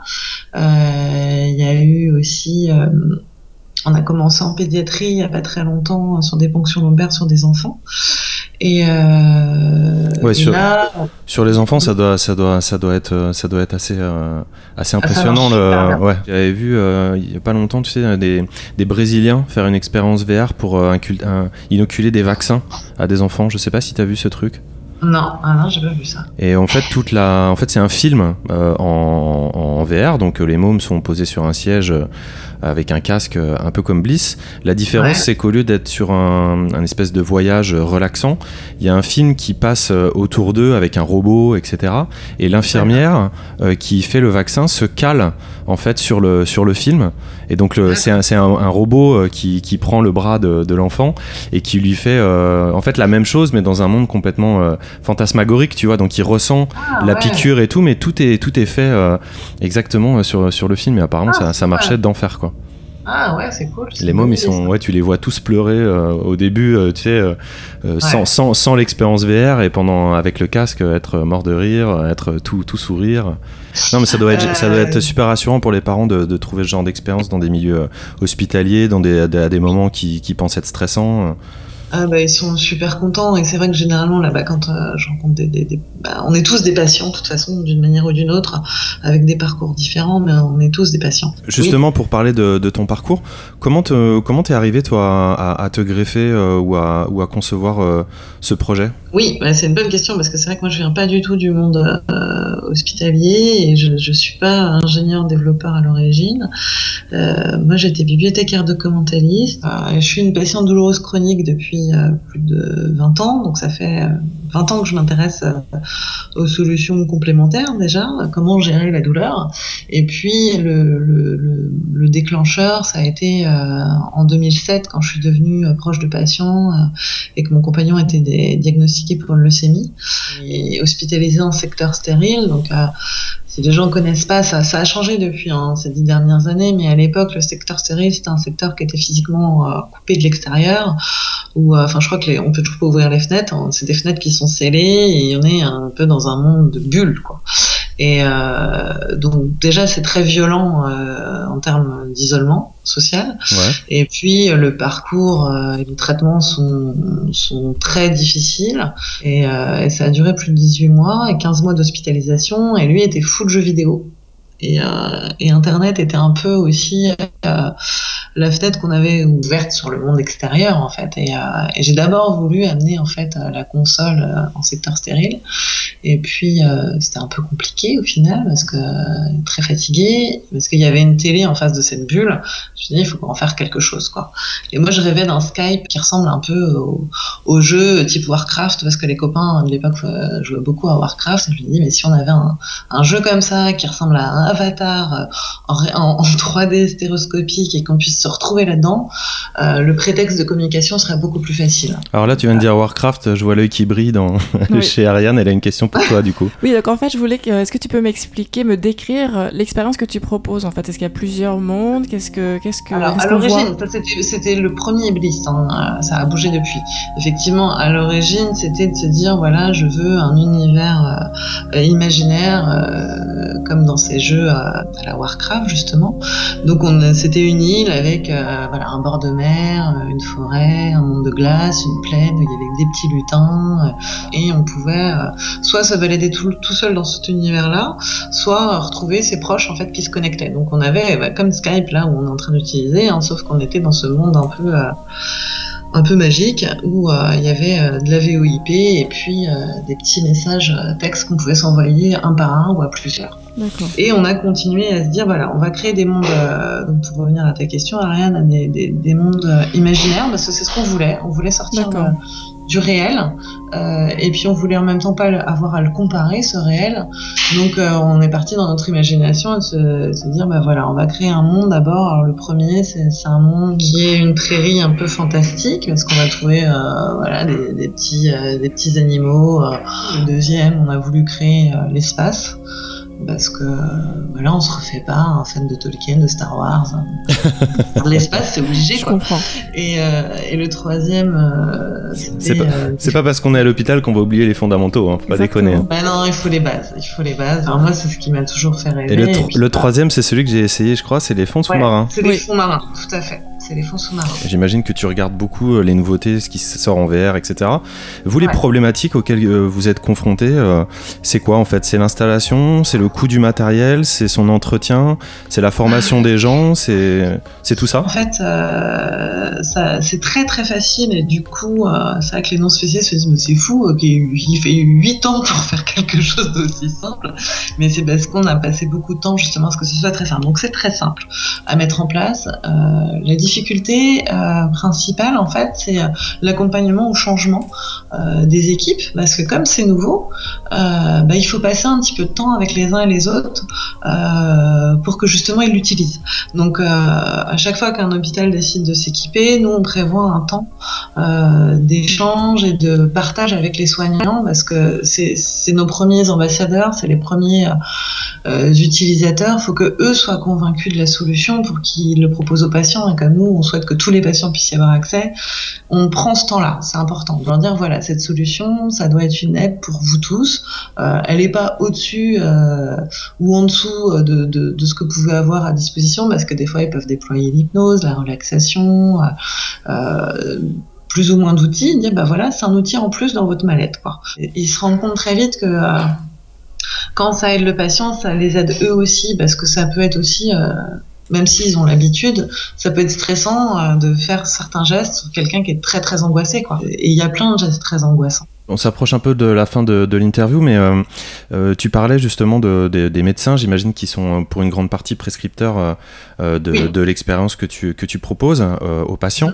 Est-ce, que, est-ce que tu sens un petit peu comme tout ce qui est paramédical en milieu hospitalier, une résistance de la part des, des, des lobbies du, du, du médicament ou quoi, que, que vous, j'imagine bah, que vous court-circuitez quelque part, vous, puisque vous proposez une alternative, ou est-ce qu'au contraire, ils sont dans un accompagnement curieux, vigilant?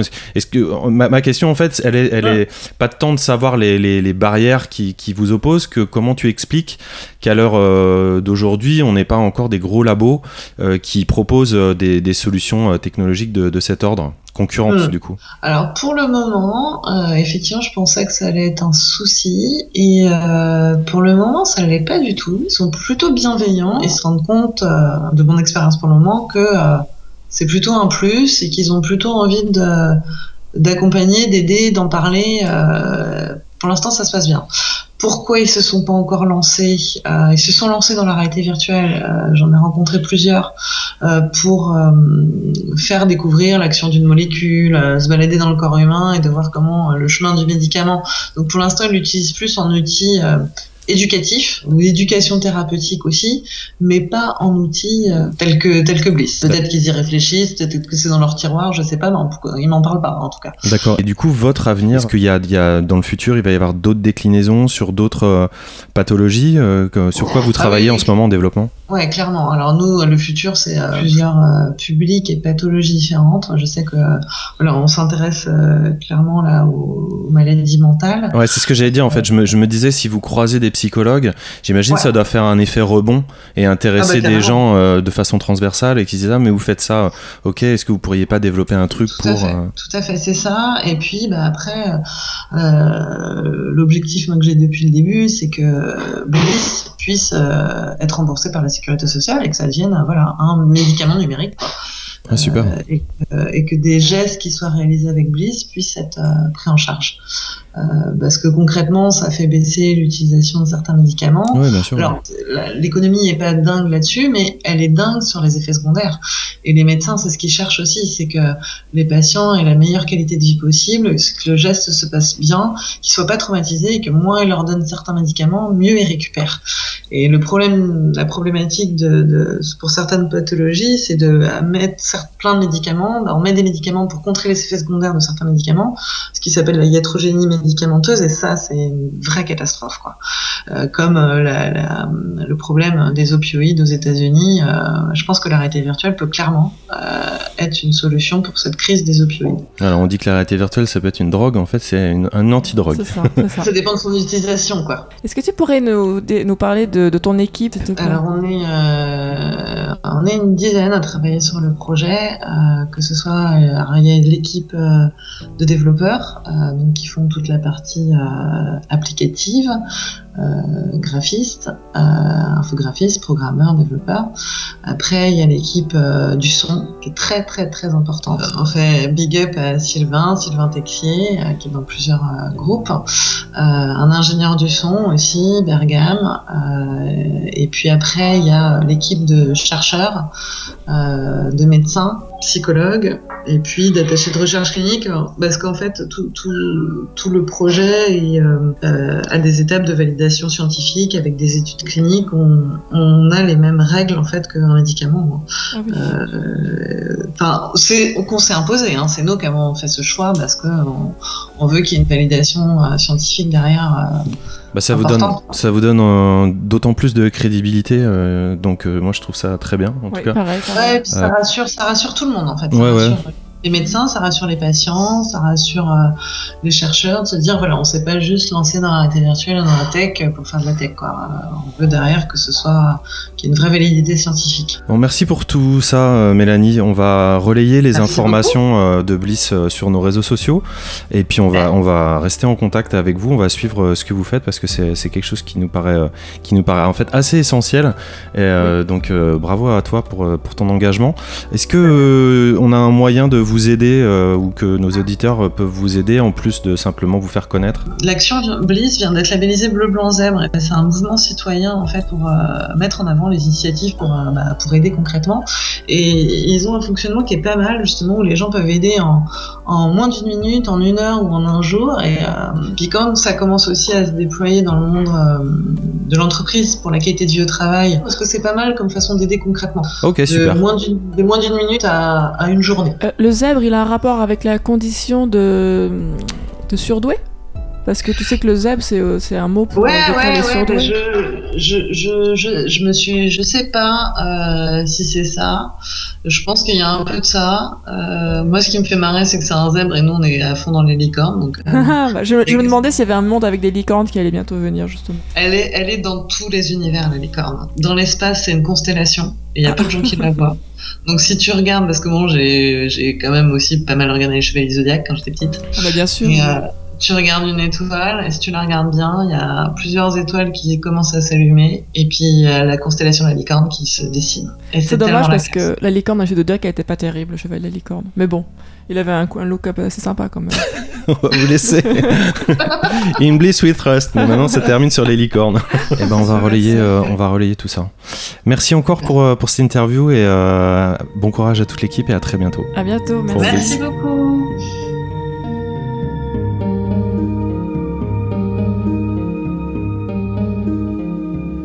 Voilà, ben, j'espère que ça vous aura intéressé et on fera certainement d'autres interviews euh, dans le futur de ce genre. Il faut qu'on Euh, essaye.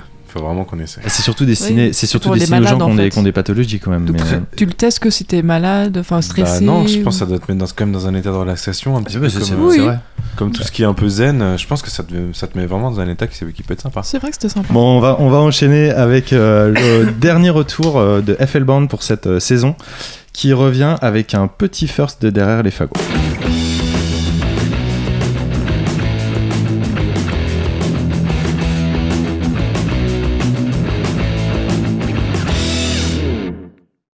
Salut à tous, ici Bond et bienvenue à bord de First, la chronique où on découvre un jeu qui a été le premier à faire quelque chose dans l'histoire du jeu vidéo. Et là, vraiment sans plus attendre, il va falloir vous cacher très vite.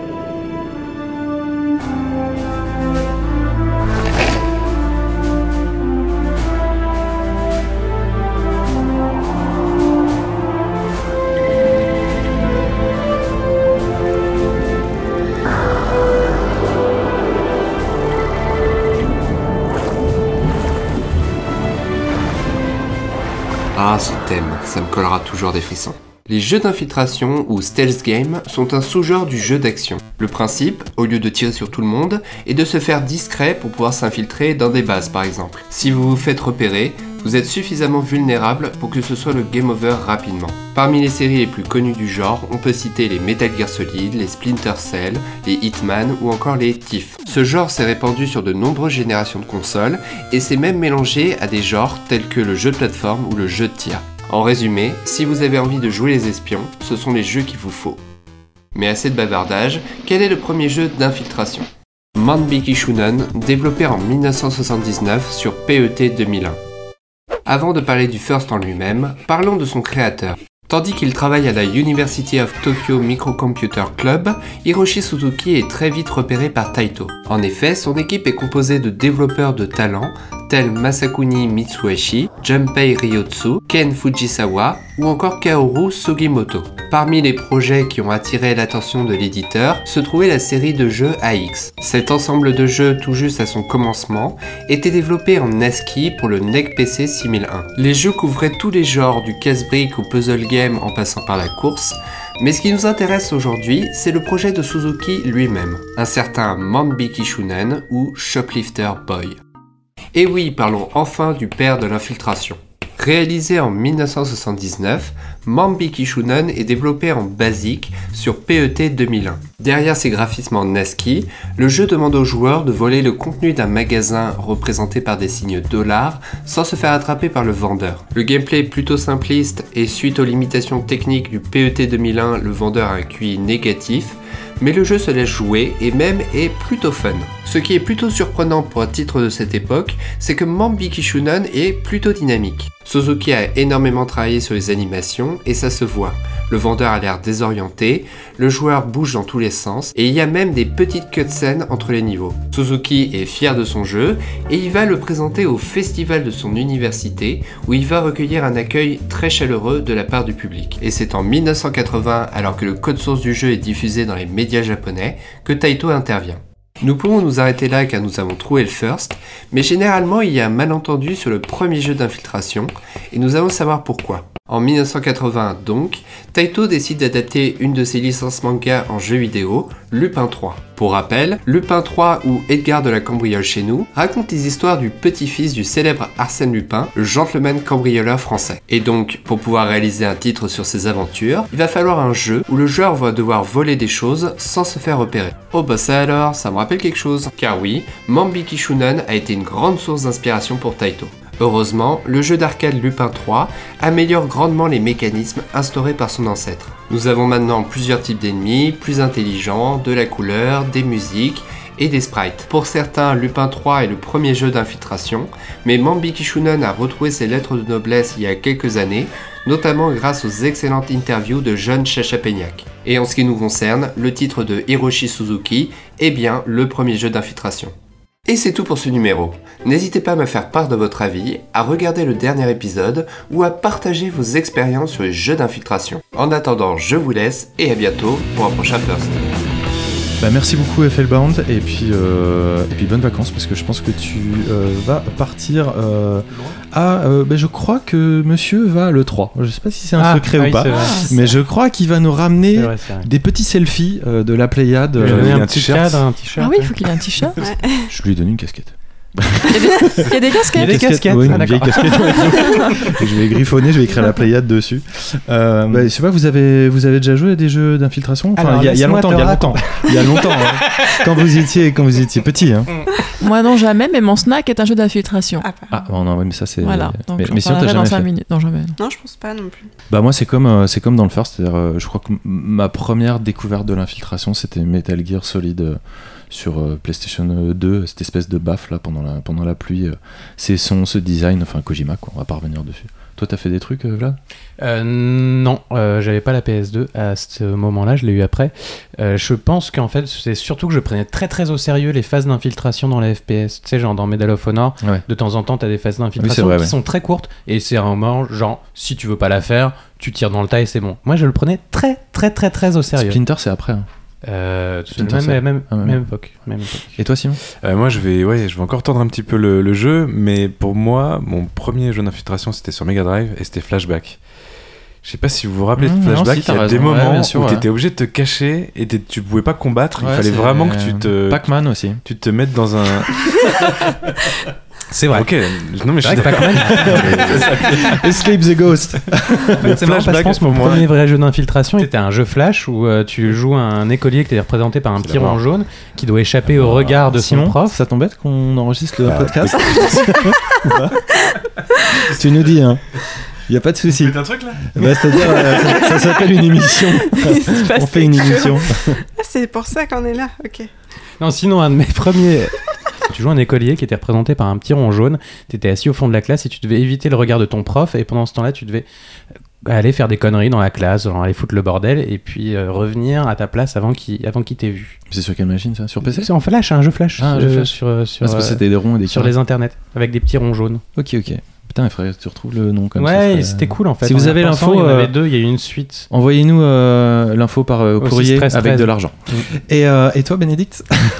Mais je, je viens de m'en rappeler, mais je sais pas si vous connaissiez ce forum euh, qui s'appelait Forum et d'info, où c'était un forum d'in- d'informatique où tu avais aussi plein de jeux flash. Voilà. C'est quoi ce truc Et, euh, et Forum et d'infos ouais, c'était un, un vieux forum euh, de, de geeks.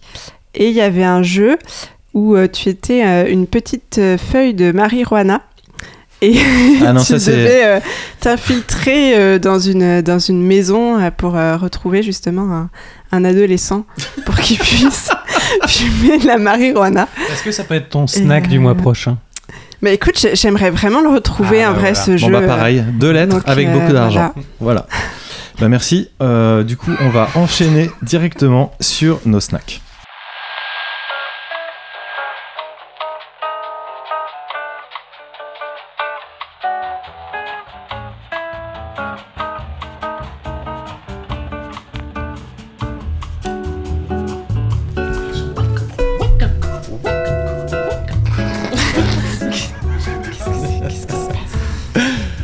On dirait presque un podcast de fin de saison. Oh, ce n'est pas encore le cas. Euh, nos snacks, nos petits jeux de ce mois-ci. Commençons par ces demoiselles. Ariane, Oui, en parlant d'infiltration. par exemple. Alors, mon snack s'appelle Soap Dodgem de Fabien Zolt. Donc, c'est sorti le 23 janvier sur iOS. Et on joue une savonnette de salle de bain. Et le but, en fait, Non, non, hey, on n'arrête pas. Et on joue en fait une savonnette de salle de bain. Dans une prison. Non, non. Dans une salle de bain Ah Et en fait, il y a plein d'infiltrations d'eau et de moisissures. Et il faut nettoyer. Et t'as des obstacles. Et tu utilises des PQ pour rebondir et accomplir ta mission. Alors j'ai très envie de jouer à ce jeu. Et Bah, le déjà, jeu c'est quand même ouais. super mignon. est quand même hyper drôle et c'est addictif. Moi, j'y joue tout le temps, tout le temps, j'adore. Et en plus, comme je suis un peu maniaque et j'aime mes trucs propres, euh, j'ai trop envie de nettoyer tout le temps. Donc, euh, je, je pense qu'avant même d'avoir entendu les autres snacks, c'est mon snack préféré de- du mois. Moi, j'arrête mon snack. Voilà, J'annule. Je- je Je, rentre chez moi. Là, on voit l'infiltration sur le jeu, donc c'est un petit savon rouge. Il y a une et- compétition, c'est ça, des, des meilleurs snacks. Moi, je fais pas le mien. hein. J'ai perdu Moi, d'avance. je... c'est mort. Et c'est super parce que bah il faut pas donc euh, sortir des, de carrelage, il faut rejoindre le petit support de savonnette, donc c'est le safe place, en ayant tué toutes les moisissures, les Ah, infiltrations. Et donc tu as tous les aimants salle de bain, tu as de la mousse, plusieurs couleurs de savon différents qui font des choses différentes. Mais c'est quoi les moisissures? C'est les petits virus C'est c'est ça? ça, c'est Il ça. n'y a pas de petits euh, poux de- ou de petits trucs Ah bah suis pas encore. Moi je suis au niveau bleu où j'ai deux savonnettes, une rouge et une bleue. Bon, méfie-toi, le niveau marron, c'est le plus dur. hein. Oui, bah ouais, j'imagine. et puis t'as tous les, rouleaux- les- et tu peux pousser des rouleaux PQ pour t'aider. C'est quand même vachement pratique. Non, c'est super. Ah bah voilà le PQ, voilà. N'importe quoi. Et c'est sur quelle euh, machine euh, C'est Euh, pas c'est iOS. Xbox One, ça X Non, non, non. PS4 VR Pro. Bon, merci beaucoup. Euh, Bénédicte, t'as- t'arrêtes de Je- rigoler pas présenter mon snack maintenant. et enchaîne. Euh, du coup, moi, c'est beaucoup moins rigolo. hein. C'est, euh, ça s'appelle Point Project. Euh, point, euh, juste le signe de ponctuation, hein, en toutes lettres. Euh, c'est un puzzle game euh, avec un principe qui est simple, mais qui est pas très évident à expliquer sans support visuel. En fait, on doit disposer Munissez-vous des... d'un écran, Voilà, d'un munissez-vous écran d'un 16 écran. neuvième. Un stylo. Et, euh, et taper point project. Donc on, on doit disposer des cubes de manière à former des ombres sur euh, deux panneaux euh, adjacents. Attends, je visualise, je ferme les yeux. Voilà. Une ombre précise est requise sur chacun des deux panneaux. Et l'agencement des cubes réalisés doit correspondre aux deux ombres à la fois. Et les deux ombres sont différentes. Donc c'est en gros il faut euh, réussir à se repérer en 3D. Mmh. C'est un genre de Tetris en nombre portée, c'est ça? Un peu. Euh, Non, pas trop. Non. Un peu parce pas qu'il y, a trop. des- il y a des- cubes, mais tu dois pas euh, J'ai essayé. empiler. Je euh, pense à Ça nos ressemble auditeurs. Ça ressemble à un Picross. Picross Voilà. euh, 3D. T'as joué ça Non. Sur, euh, sur Du coup, 3DS. du coup, peut-être, je ne sais pas te dire. Ça ressemble un peu à ça. Et euh, du coup, la durée de jeu est, est assez euh, longue parce qu'il y a quand même 60 niveaux et qui deviennent de plus en plus complexes. Ça ressemble comme un Tetris en 3D. Ça ressemble à un Tetris, le principe Et j'aime euh, à croire que ça stimule aussi beaucoup euh, l'intellect, L'intelligence. et voilà, et euh, le, le repérage dans l'espace. Comme la Pléiade d'ailleurs. Exactement. Je pense que quand tu fais le, le New Game Plus de ce jeu, après t'es capable de comprendre la chronique de God of War de, de Vlad. C'est tout un process. Et euh, du coup, c'est créé par euh, Kirilo. Ah. Euh, c'est Il vient d'où 4,99$, je ne sais pas, je- j'ai regardé mais je ne sais plus. Kirilou, en tout cas, c'est mignon. Et c'est, oui, c'est un nom assez Et tu amusant. donnes le prix en dollars, toi, maintenant. Mais oui, parce que je, sur Steam, c'était en dollars, je j'ai pas trouvé le, le prix en euros. donc Ça je donne le qu'on prix on en donne dollars. tout ce qu'on a hein, au niveau éditorial Voilà. hein, dans. Euh, J'ai quand même marqué le prix. Et euh, je note Ah, que le, le créateur a aussi euh, fait Evo Explore, qui est un autre euh, puzzle game qui a l'air aussi assez sympa, qui est beaucoup plus coloré que Project, qui est en noir et blanc, Mais dont tu n'as pas parlé. As et dont je n'ai pas parlé parce que c'est c'est vieux. Je parle du nouveau, je parle de Project. Ah, ouais. Mais une suite d'Evo Explore serait en préparation. C'est facile à chercher euh, point project. euh, Et Project avec un K. Avec un K en plus. Voilà. Bref. Project en allemand, du coup. Merci Ouais, beaucoup. Ou en serbe. peut-être. Vladimir, t'as t'as envie de parler? Hein C'est quoi- ton, ton knack de ce mois-ci Moi, c'est Knuckle Sandwich, donc c'est un jeu qui n'existe pas encore, euh, mais qui est en Kickstarter en ce moment. Vous pouvez encore participer, c'est jusqu'au 19 mai, mais ils ont déjà largement passé leur, euh, leur, euh, leur seuil. Euh, quoi qu'il en soit, dans l'attente que le jeu sorte un jour, il y a une démo qui existe. euh, qui est disponible euh, sur itch.io euh, et développé par Andrew Brophy, qui est le seul et unique développeur du jeu. Euh, et la démo couvre l'intro et le premier chapitre du jeu. Donc c'est euh, c'est une sorte de jeu de rôle qui se présente avec une, une vue en 3D isométrique comme les, les- les RPG euh, traditionnels. Mais où il a fait le pari de virer toutes les indications possibles à l'écran. Et alors Knuckle Sandwich, je crois que la traduction ça veut dire genre sandwich De phalange. Ouais, ou de ligaments, d'articulation, crois de. que c'est- euh, bah, je crois que c'est ça, c'est les articulations des doigts, c'est des tendons. Mais genre, c'est broyé, non? Ouais, c'est ça. Ouais, c'est sandwich. Ouais, un sandwich de. La poignée de tendon ouais. plutôt, un truc comme ça. je dirais. Ouais, sandwich de, de genoux pétés, quoi, en gros, Mhm. euh, je pense. Ça peut être un peu ça la traduction. Euh, et c'est. euh, Et pourquoi? Et bah, tu vas le découvrir, euh, tu vas le découvrir au Quand tu cours de joueras cette, euh, tu pourras manger tes chenous dans un sandwich. Euh, non, tu vas le découvrir au, à, la, à la fin de, de, de la démo. Euh, Ouais, déjà, c'est une démo ça se gratuite, présente, c'est cool. déjà une démo gratuite. Ça se présente sous une forme de suite de mini-jeux euh, auxquels tu passes à travers. Oh là là, je le raconte très mal ce jeu. Je le raconte très mal. Tu joues un chômeur dans la ville de Bright City. Ah bah là, qui est d'accord. une- Là, c'est une ville fictive, d'une île fictive euh, près de l'Australie. Et tu te rends au Pôle emploi. Alors, le Pôle emploi est rempli de bébés euh, géants multicolores. Voilà, Voilà, là, c'est euh, Là, c'est le snack du Là, mois. on a envie, là. Tu, tu Non. rencontres ta conseillère Moi, Pôle emploi euh, qui t'explique que euh, tu vas passer un super jeu qui s'appelle genre. Je sais plus le nom de ce truc, mais pour te trouver un emploi, donc tu vas passer une suite de mini-jeux pour essayer de te trouver un boulot. Euh, ces mini-jeux sont tous d'une difficulté ridicule, euh, c'est-à-dire qu'ils sont ridiculeusement difficiles, ridiculement difficiles. Et, euh, et bref, euh, voilà, faites euh, jouer à ce jeu, c'est très rigolo, surtout c'est coloré, euh, la musique est, est marrante, euh, c'est cool, c'est chouette, c'est ça part en vrille et, euh, Et c'est recommandé par Vlad. et c'est recommandé par Vlad absolument. Et du coup, c'est quoi la, la différence entre la démo et le jeu def Du coup, ça s'arrête net et ça va continuer, c'est ça? Et ben ça s'arrête à la fin du premier épisode, la démo, et le jeu n'existe pas encore. Donc il toi, est t'as en envie de jouer cours à la suite Moi, aussi. je vais jouer au jeu en entier, absolument. Ok, ok, ok. Et ben, et ça arrivera quand ça la, la fin du jeu Aucune idée. D'accord. Aucune idée. Bah, Et toi, je vais- François Ah, c'est à moi bah, disons que j'allais te lancer. Euh, Alors, moi, je vais vous parler de Vandals. Allez, Laisse-le sur sa chaise. non, mais- C'était mignon. Alors Vandal c'est sorti en avril de cette année, c'est disponible sur PC, Mac, iOS et Android. Et c'est un jeu qui est développé par le studio Cosmographique à Paris. Euh, c'est un jeu vidéo aussi qui a euh, édité et coproduit par Arte et, et Ex. Euh, c'était un studio qui était responsable avant de Type Rider, qui était un petit jeu qui avait fait parler une sorte de platformer en ombre chinoise qui nous faisait découvrir l'histoire de, la typographie. Et là on reste dans la découverte d'une histoire, euh, cependant pas n'importe laquelle, celle du graffiti. Alors graffiti, jeu vidéo, direct on pense à Jet Set Radio, hein, mais là pas du tout. Il s'agit plutôt d'un puzzle game infiltration au tour par tour qui se calque sur les déplacements à la Hitman Go à peu près. Le but en fait c'est euh, on contrôle un graffeur et on doit échapper à la surveillance de la police euh, pour peindre euh, des murs de plus en plus difficiles d'accès.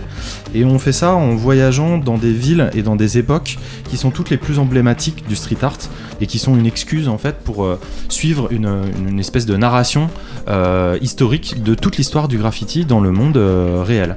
Donc on peut marcher sur les traces de Blake le Rat, de euh, de Lady Pink, de Mystique euh, pour ne citer, pour ne citer que. Euh, on peut graffer euh, dans le jeu soi-même euh, au doigt, au stylet, à la souris et partager vos plus belles ré- créations, enfin les plus belles créations sur les réseaux sociaux, qui est absolument quelque chose que je me suis refusé de faire évidemment. Ah non, on, veut, on veut la Pléiade sur, sur Twitter et Ah non, mais je Facebook. me suis pas fait chier à faire le logo de la Pléiade. hein. Je reviens sur comme sur Jotun, je trouve que le, le jeu bah, n'innove pas énormément.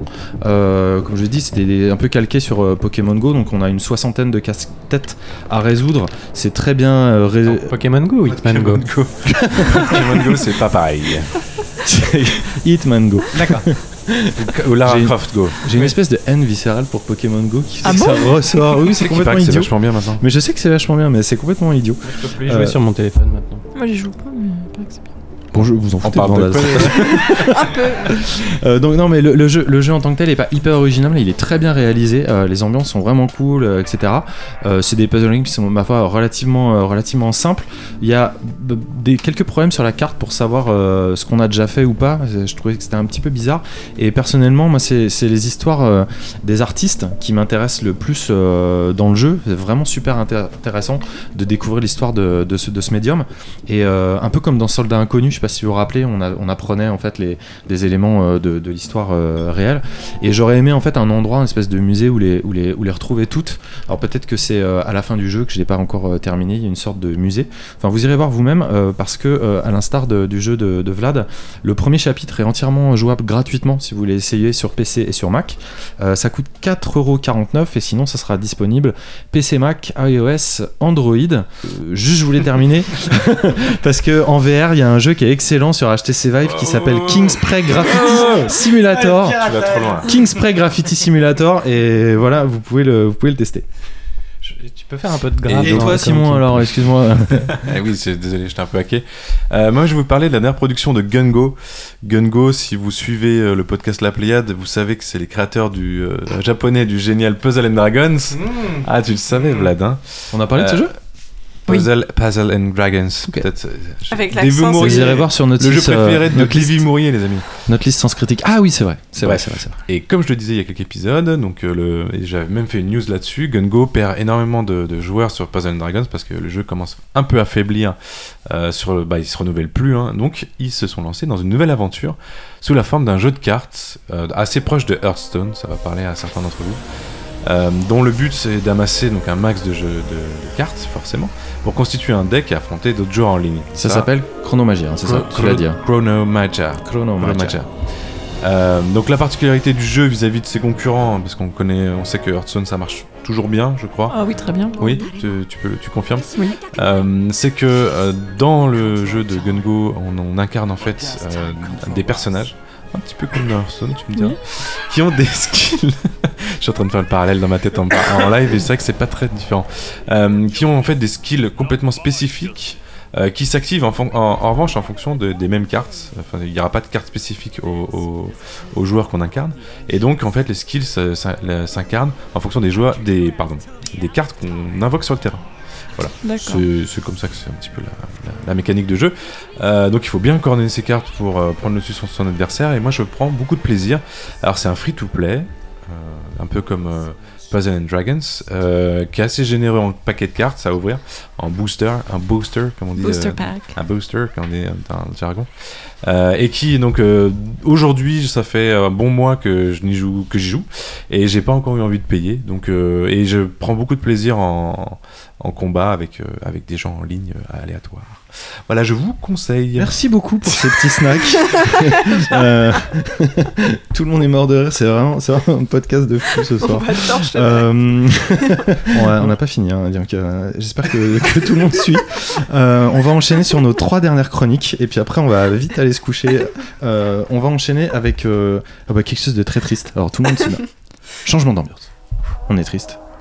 Ariane, Changement assuré, oui. tu vas nous parler de You Left Me.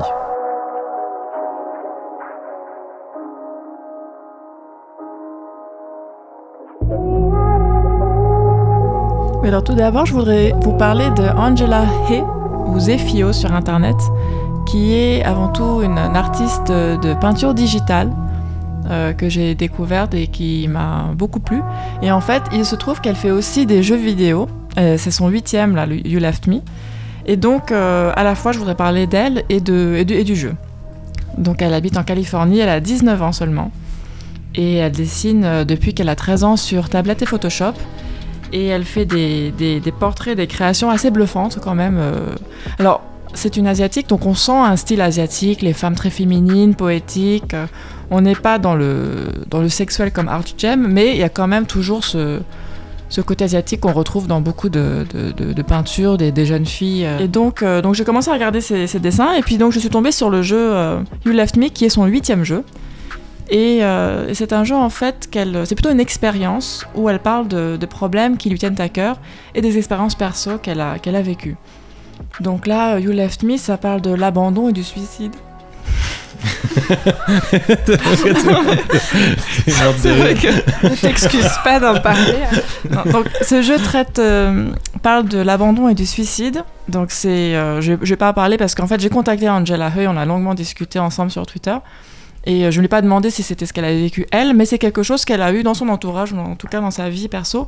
Et donc elle voulait vraiment faire un, projet sur cette expérience. Et, euh, et donc elle a fait une espèce de roman visuel avec euh, donc des, questions-réponses où il faut choisir choix multiples et qui nous emmène donc dans un, dans un tableau à chaque fois très assez magique et magnifique. Alors, il y a un côté que j'aime beaucoup qu'on retrouve dans les mangas, euh, je sais pas si vous connaissez Berserk par exemple, où il y a voilà, il y a un côté quand même très pervers, très cauchemardesque, euh, vraiment euh, porte de l'enfer avec des, des démons et des monstres. Et dans ces dessins euh, très beaux et très naïfs et très innocents, il y a une espèce de, de brutalité parfois qui, qui surgit selon les choix qu'on qu'on- qu'on fait dans l'histoire. Et donc on suit cette jeune fille qui, à mon avis, euh, la représente.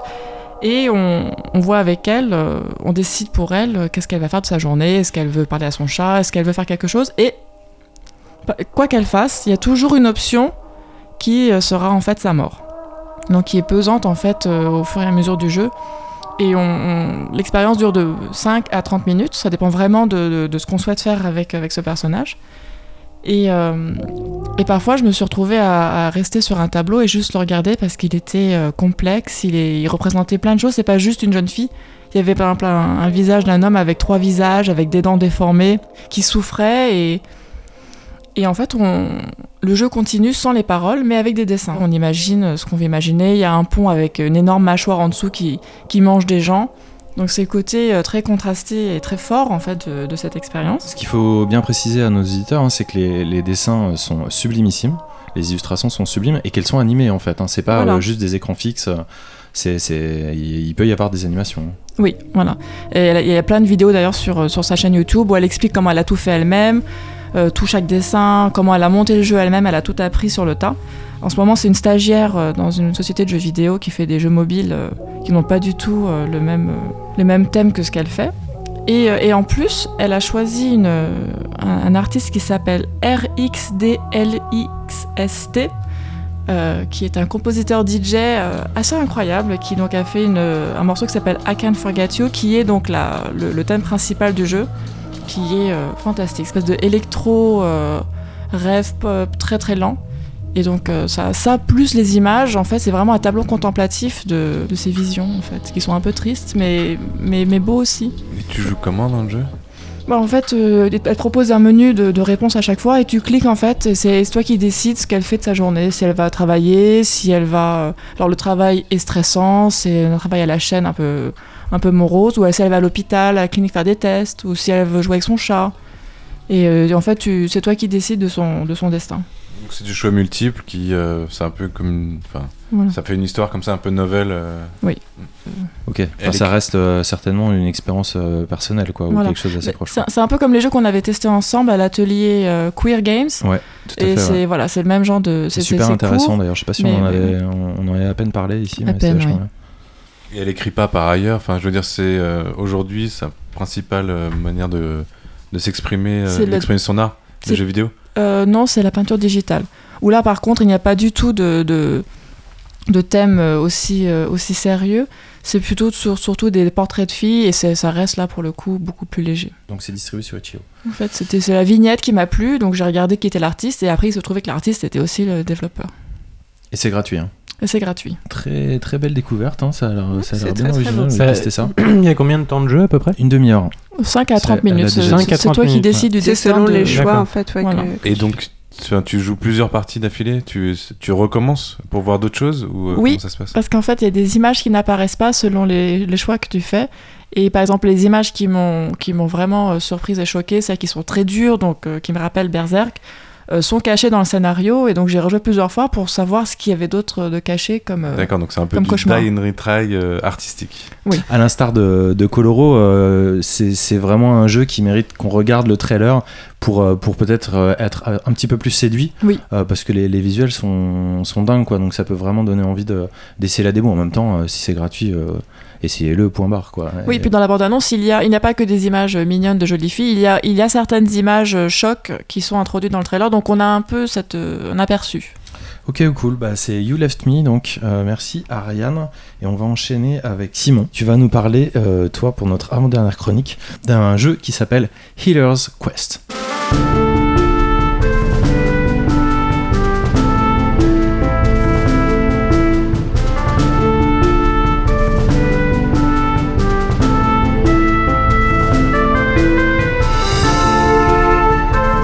Oui, alors comme chaque mois, enfin au moins depuis le mois dernier, euh, je, bah, je passe après, euh, après Ariane C'est vrai pour simplifier un petit peu l'ambiance. Ce coup-ci, c'était pas si déprimant que ça. Euh, moi, c'est vraiment un gros délire hein, dont je vais parler. Ça s'appelle Healer Quest.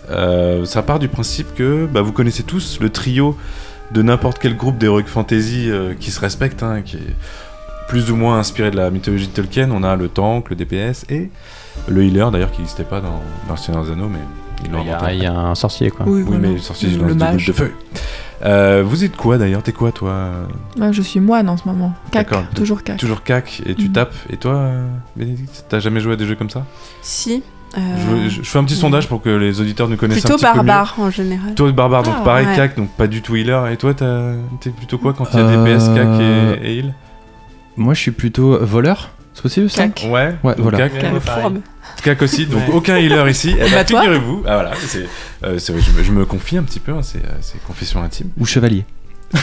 Alors, le chevalier cac, peut healer. paladin. Ah oui, c'est vrai, il peut aussi. Pardon, euh, non, le ça, c'est dans- ranger. Ça c'est dans WoW, on ne parle pas de WoW ici. Euh, donc voilà, je dois le confesser, hein, c'est moi j'ai toujours joué healer dans tous les jeux où c'était possible, principalement parce que j'adore le côté aléatoire du heal, où en fait on doit garder en vie un groupe, et toi t'es derrière et c'est complètement aléatoire. Alors le jeu a mis en place plein de choses pour que le groupe aille euh, tuer un monstre, et se prenne plein de dégâts dans la gueule, puis toi t'es là derrière, en fait tu, tu joues pas contre l'ordinateur, tu joues avec les mecs qui font n'importe quoi. Donc voilà, moi c'est toujours ça qui m'a beaucoup aimé, m'a beaucoup attiré, c'est pour ça que j'ai beaucoup joué healer dans WoW euh, à l'époque, c'est que euh, bah, à chaque partie, en fait, contrairement au, au DPS qui fait toujours la même chose, bah, le healer il a toujours une partie différente à chaque fois qui rentre dans une instance. Oui, tu as quelque chose à dire? Je voulais juste que tu définisses DPS. Ah, dégâts par. Oui, DPS, c'est ceux qui vont faire du dégât et qui vont. euh, D'ailleurs, tu peux tout définir parce que pour quelqu'un qui ne connaît pas, Oh là là, pff, ok. Euh, Définis rapidement, le mot. Même, a- même healer en fait, peut-être. On a, on a, ah, ok, on a trois archétypes principaux. Le tank, qui est, un, imaginez un tank gros de gars. guerre, Le gros voilà. bourrin. Le gros bourrin qui va prendre les dégâts, faire assez peu de dégâts euh, quand il va taper sur les monstres. Le DPS, le dégâts par seconde, on appelle ça un DPS, qui va lui faire énormément de dégâts mais être plutôt frêle, c'est-à-dire qu'il va devoir non plus pas trop euh, se mettre Rapide, euh, entre le tank et le monstre. Et le healer derrière qui a des barres de vie vertes, c'est justement c'est de ça dont on va parler avec mon jeu, qui a des barres de vie vertes magnifiques qu'il va falloir remplir en permanence parce que si la barre de vie verte arrive à il n'y a plus de verre, ben la personne qu'on essaie qui de sauver, soigne les autres. Voilà, il soigne. Mais il peut se faire dégommer en deux secondes, lui. alors, Il est fragile. C'est une très bonne euh, remarque. Je je prie, je prie. Là, on va on rentre un peu trop dans le technique parce que euh, Healer Quest, c'est simple.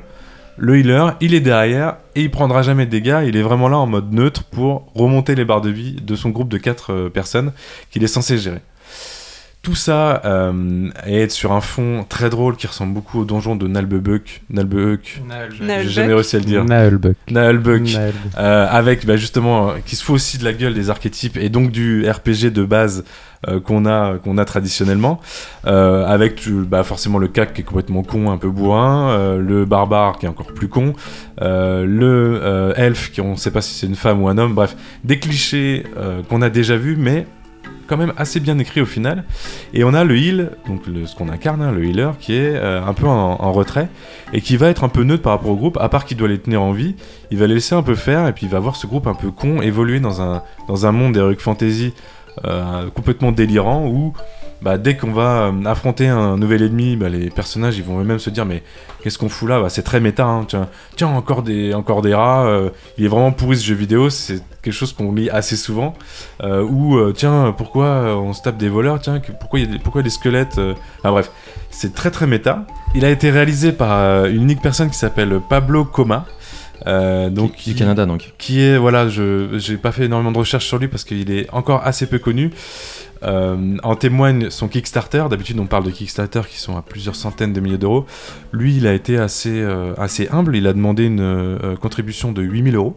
Il a eu 8225 euros ce qui a permis euh, de faire le jeu tout simplement Super cool. c'est non mais vraiment c'est on est sur du, du, du petit euh, du petit projet. Euh, il a tout dessiné à la main. Alors euh, il faut aimer le pastel hein, parce que c'est c'est très drôle. bah, c'est encore assez, assez caricatural. Mais tout le jeu est fait vraiment en mode pastel, dessin très enfantin. Encore une fois dans la caricature, mais assez bien animé, assez cool. Donc voilà. Au niveau du gameplay, le gameplay il l'a assez bien travaillé puisque pour avoir été healer, le healer, le soigneur, euh, dans pas mal de jeux dans, le passé, eh ben, j'ai quand même bien galéré, c'est-à-dire euh, même si j'ai des réflexes de toujours voir la barre la plus, euh, la plus, la moins remplie pour la remplir avec un sort. Là, il a mis à disposition une trentaine de sorts avec des évolutions, des points qu'on peut vraiment des arbres de compétences. Il allait vraiment assez bien dans le délire, en tout cas dans, la partie gameplay et dans le jeu. Ce qui fait que bah, il faut quand même s'accrocher pour, euh, pour avancer. Euh, c'est pas simple, il y a un petit peu de grind. Le grind, c'est ce qui, des fois, on, tu n'avances plus dans l'histoire, tu es obligé de taper deux trois cochons ou, ou rats euh, au même endroit de, de façon un petit peu récurrente pour monter ton niveau suffisant pour aller voir la suite. J'ai bien décrit Ouais, hein, ouais. Euh, et euh, comme ça, on avance dans le jeu. Ce qui est assez cool, c'est que donc il y a la partie graphique qui, a- qui est bien faite, la partie gameplay qui m'a fait évoluer même. J'ai l'impression d'être meilleur healer aujourd'hui, alors que c'était pas donné. hein, donc euh, on peut vraiment apprendre à être healer grâce à ce jeu. Et euh, tous les combats, à partir du moment où on fait pas du grind, on refait pas le même combat plusieurs fois, est scénarisé. C'est-à-dire que il y a toujours une introduction au combat. On est sur des combats assez simples hein, en 2D, avec euh, notre groupe à gauche, euh, les groupes d'ennemis à droite. Et il y a toujours une remarque, quelque chose qui va faire avancer l'histoire. Euh, soit une blague, soit tiens, on en est là, on est dans un donjon, mais pourquoi ce donjon il est comme ça? Tiens, c'est complètement con, on a rien à foutre là, j'ai envie de me barrer. Voilà, c'est. Les personnages qu'on incarne, c'est vraiment le donjon de Nalbe- Nalberg. Euh, ils ont vraiment. C'est vraiment le même concept, ils ont pas envie d'être là, ils ont juste envie de ramasser de l'XP et du loot, ils le disent. Et il faut aller le plus vite possible tuer le, le monstre de fin. Est-ce que l'humour euh, arrive à se renouveler euh, dans le jeu? Est-ce que ça te porte quand même? Est-ce qu'il y a des blagues un petit peu euh, nouvelles ou est-ce que t'as de, de l'humour dès le début et basta? C'est. Alors, c'est un, Enfin, Au début et basta. C'est un peu redondant, c'est un jeu qui dure quand même 7-8 heures, hein, ça dure, c'est long, il y a beaucoup de combats Ouais, aléatoires. Ah oui, c'est hum, parce que il y a la mécanique de jeu qui tient, c'est vraiment le gameplay qui tient. Et après il y a ce fond de bah, toujours aller voir la blague suivante.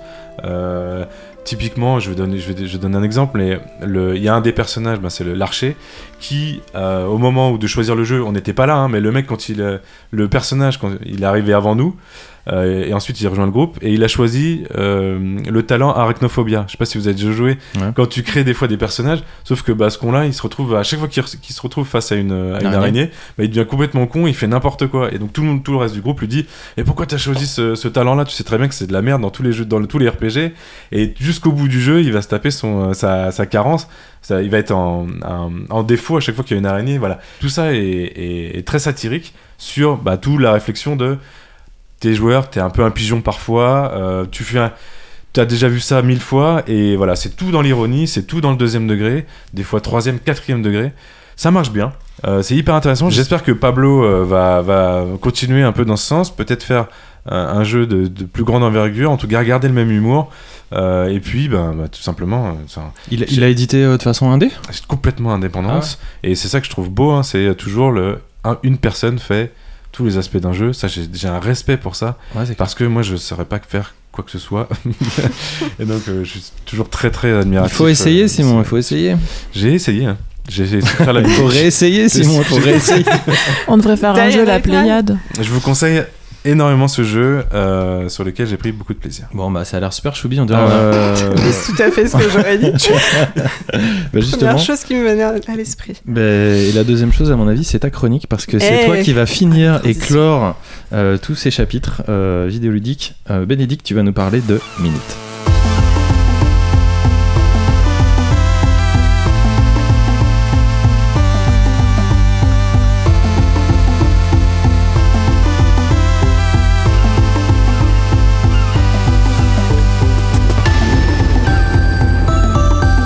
Alors Monique Bénédis, qu'est-ce que c'est Euh, alors, bah, en fait, euh, je vais commencer par euh, ne pas vous parler de minutes. D'accord. Voilà.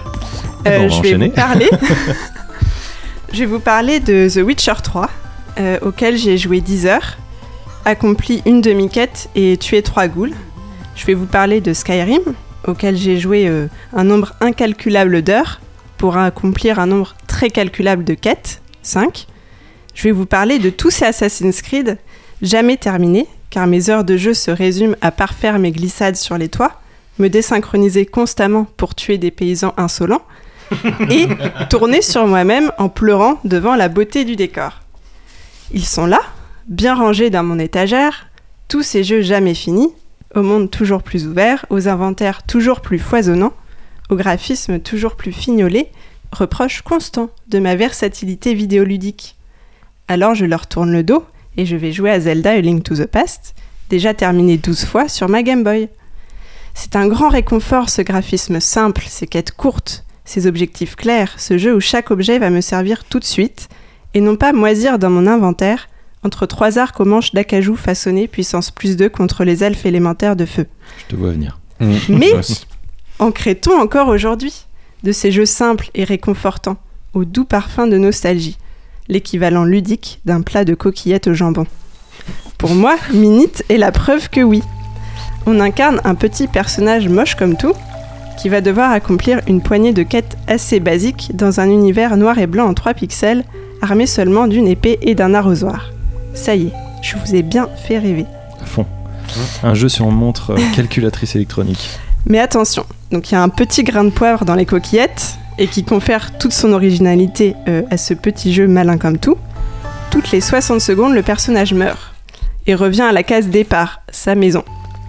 Alors pour être honnête, le petit héros moche a 5 maisons. Mais nous sommes quand même à l'ère de la Startup Nation et il n'y a pas de honte à bien gagner sa vie. Mais cette contrainte de temps n'en reste pas moins forte et pousse à la plus extrême efficacité pour accomplir les différentes missions du jeu.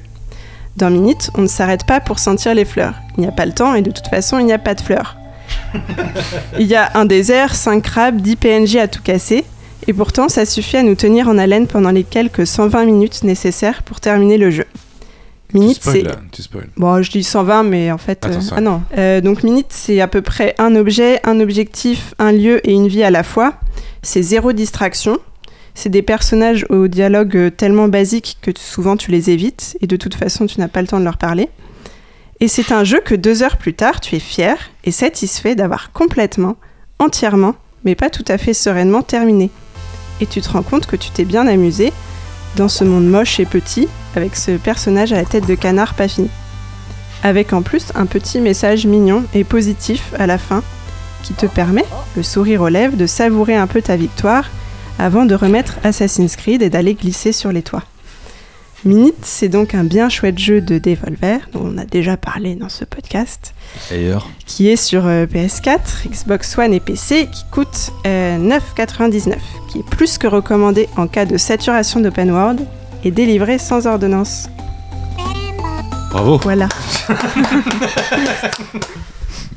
Moi j'ai une question. Oui. Ils ont pas fait une blague avec euh, genre un PNJ qui te parle pendant 60 secondes et t'es t'es comme un con en train de. Bah, en fait, des fois, je me suis vraiment posé la question parce que tu as un personnage très particulier qui t'attend à côté d'un phare et qui parle extrêmement lentement. Bah.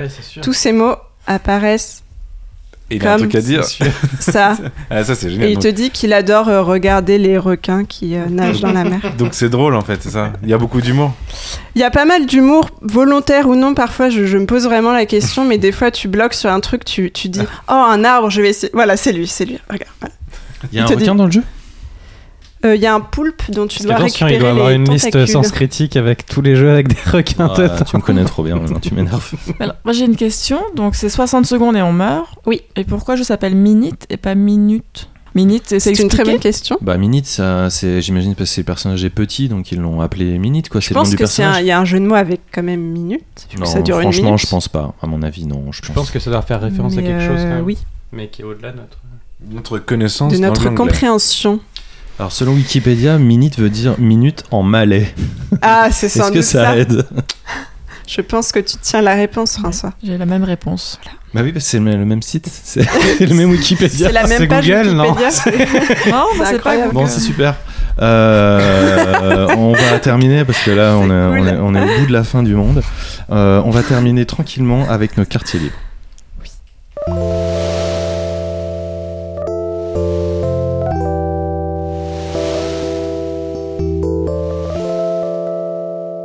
Ça m'endort un peu, moi. Bah, Honnêtement, c'est le but.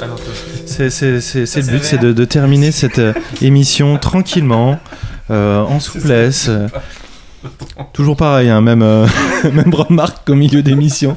Ça te dérange pas qu'on termine le podcast Bon. Oui, c'est pas ta faute, c'est celle de là, je la connais celle-là. C'est très drôle. Là, c'est la VR. Ah ouais, non, c'est la bière que j'aime pas. c'est pas le.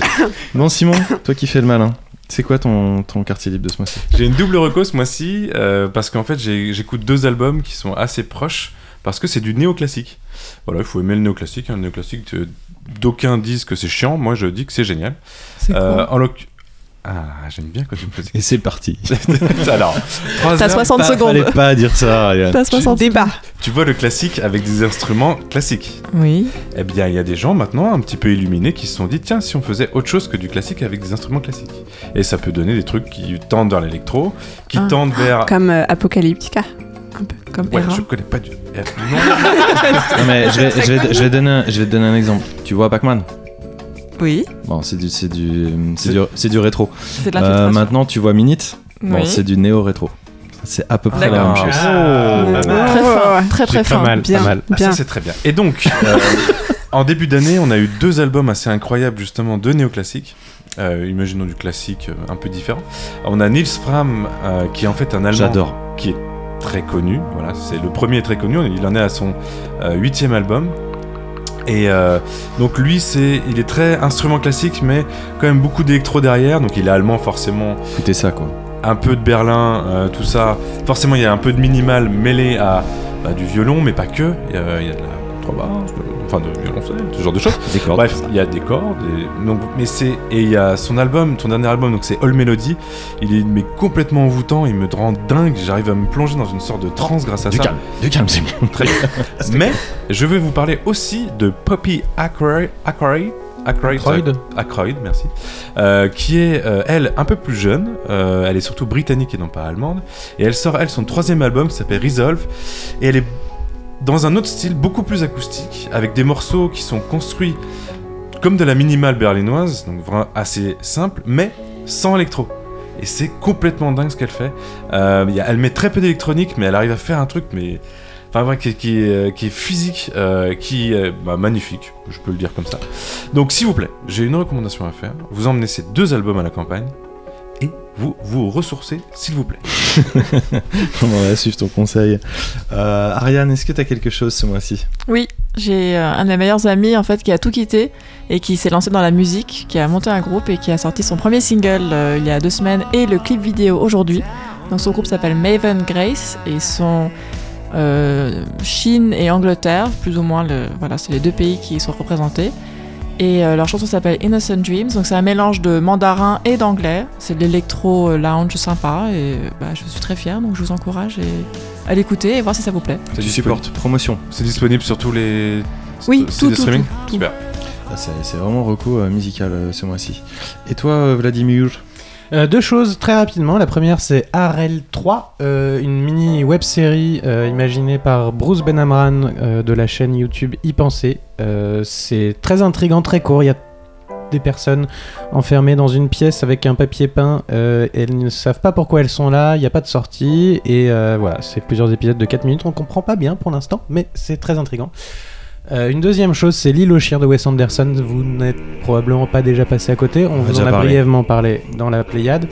Euh, moi, il y a un truc qui m'a qui m'a un peu titillé, c'est que l'univers est complètement dingue, les, les personnages sont complètement dingues, l'animation est complètement dingue, c'est très joli, c'est très beau. Mais j'ai trouvé qu'il n'était pas hyper franc, Wes Anderson, dans sa façon de raconter une histo- de raconter l'histoire dans cet univers en fait, qui avait un parti pris qui, qui m'a manqué en fait. C'est un peu il raconte ça, mais il aurait pu raconter autre chose en fait, peu importe. Finalement, il avait plus envie de raconter un univers qu'une histoire en Je particulier. trouve que ça fait trop détaché en fait. Ouais. Que ça implique pas dans le dans, Dans l'histoire du truc qui ouais. reste Si- à la si- surface. Si je peux me permettre, moi, c'est- un film avec un rythme extrêmement soutenu. Ouais. Et je m'étais pas retrouvé euh, dans cet état d'esprit depuis que j'étais enfant, c'est-à-dire j'avais l'impression qu'un grand, entre Ouais. guillemets, me racontait une histoire que, et que j'aurais pu passer beaucoup plus de temps sur chaque page, Mhm. entre guillemets, euh, mais que l'histoire devait continuer et que quelque chose était un peu trop plus intelligent que moi, tu vois, et, et me Ouais. fascinait du coup. euh, Sauf que c'est pas plus intelligent que toi en l'occurrence. En tout cas, j'ai trouvé ça fascinant.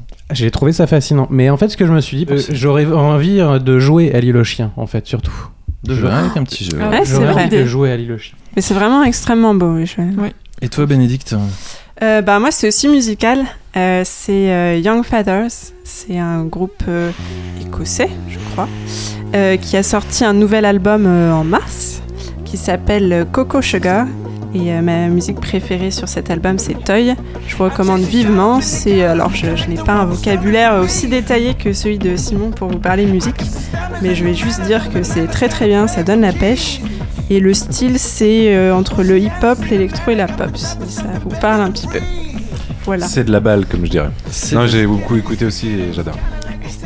Et toi, François Et moi, pour terminer, euh, je vais rester dans l'univers musical.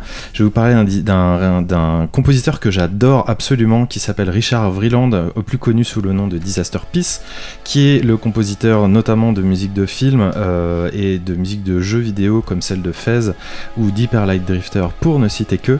Euh, si je vous parle de lui, c'est parce qu'il va venir faire une discussion autour de son œuvre le 17 mai à l'école normale supérieure à Paris. Paris. Euh, je crois que c'est euh, dans le 5e arrondissement à partir de 19h et c'est ouvert à toutes et à tous. Donc euh, n'hésitez pas, moi j'y serai en tout cas. Et je pense que ça va être super intéressant parce que ce mec est brillantissime et en plus de ça très sympathique. D'ailleurs, on va conclure sur une musique de Disaster Peace qui s'appelle Submersive sur le mini-album Rise of the Obsidian Interstellar. Il nous reste à te remercier, euh, Euh, toi aussi Simon, toi aussi Ariane, toi aussi euh, Bénédicte. Et merci à toi. François. Merci François. Euh, pour ce mois-ci, euh, de nous avoir suivis, on s'est bien marré en tout cas. Je sais Oui. pas si c'était très explicite, mais c'était marrant.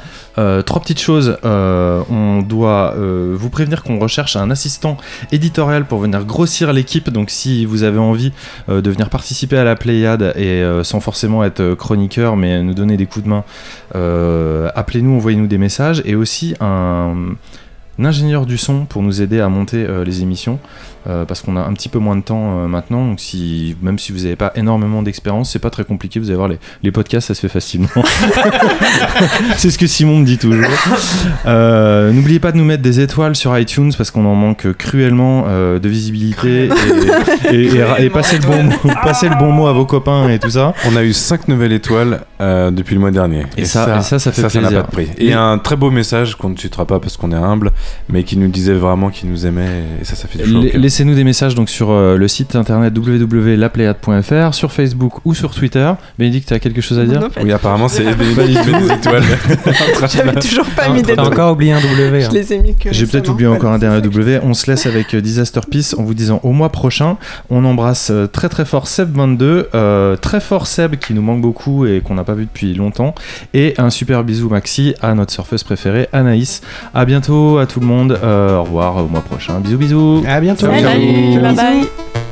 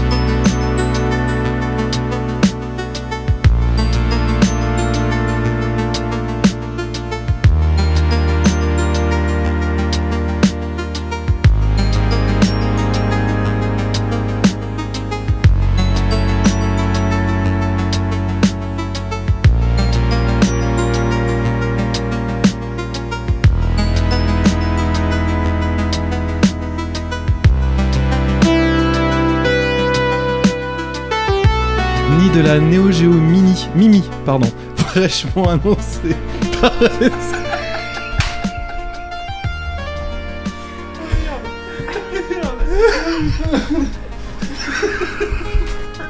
Je savais pas que c'était aussi drôle cette rubrique, tu comprends? C'est vachement drôle en fait. Tu vas jamais y arriver. Je l'ai déjà fait moi dernier.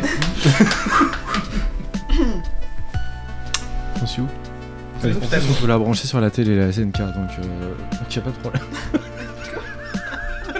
tu parles à qui là Tu parles à toi-même C'est bon, c'est bon, c'est bon. Ça va aller.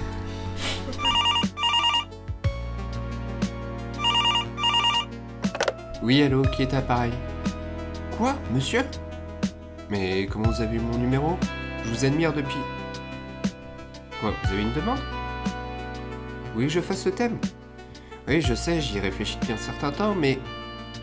Quoi, tout de suite? Quoi, c'est inadmissible?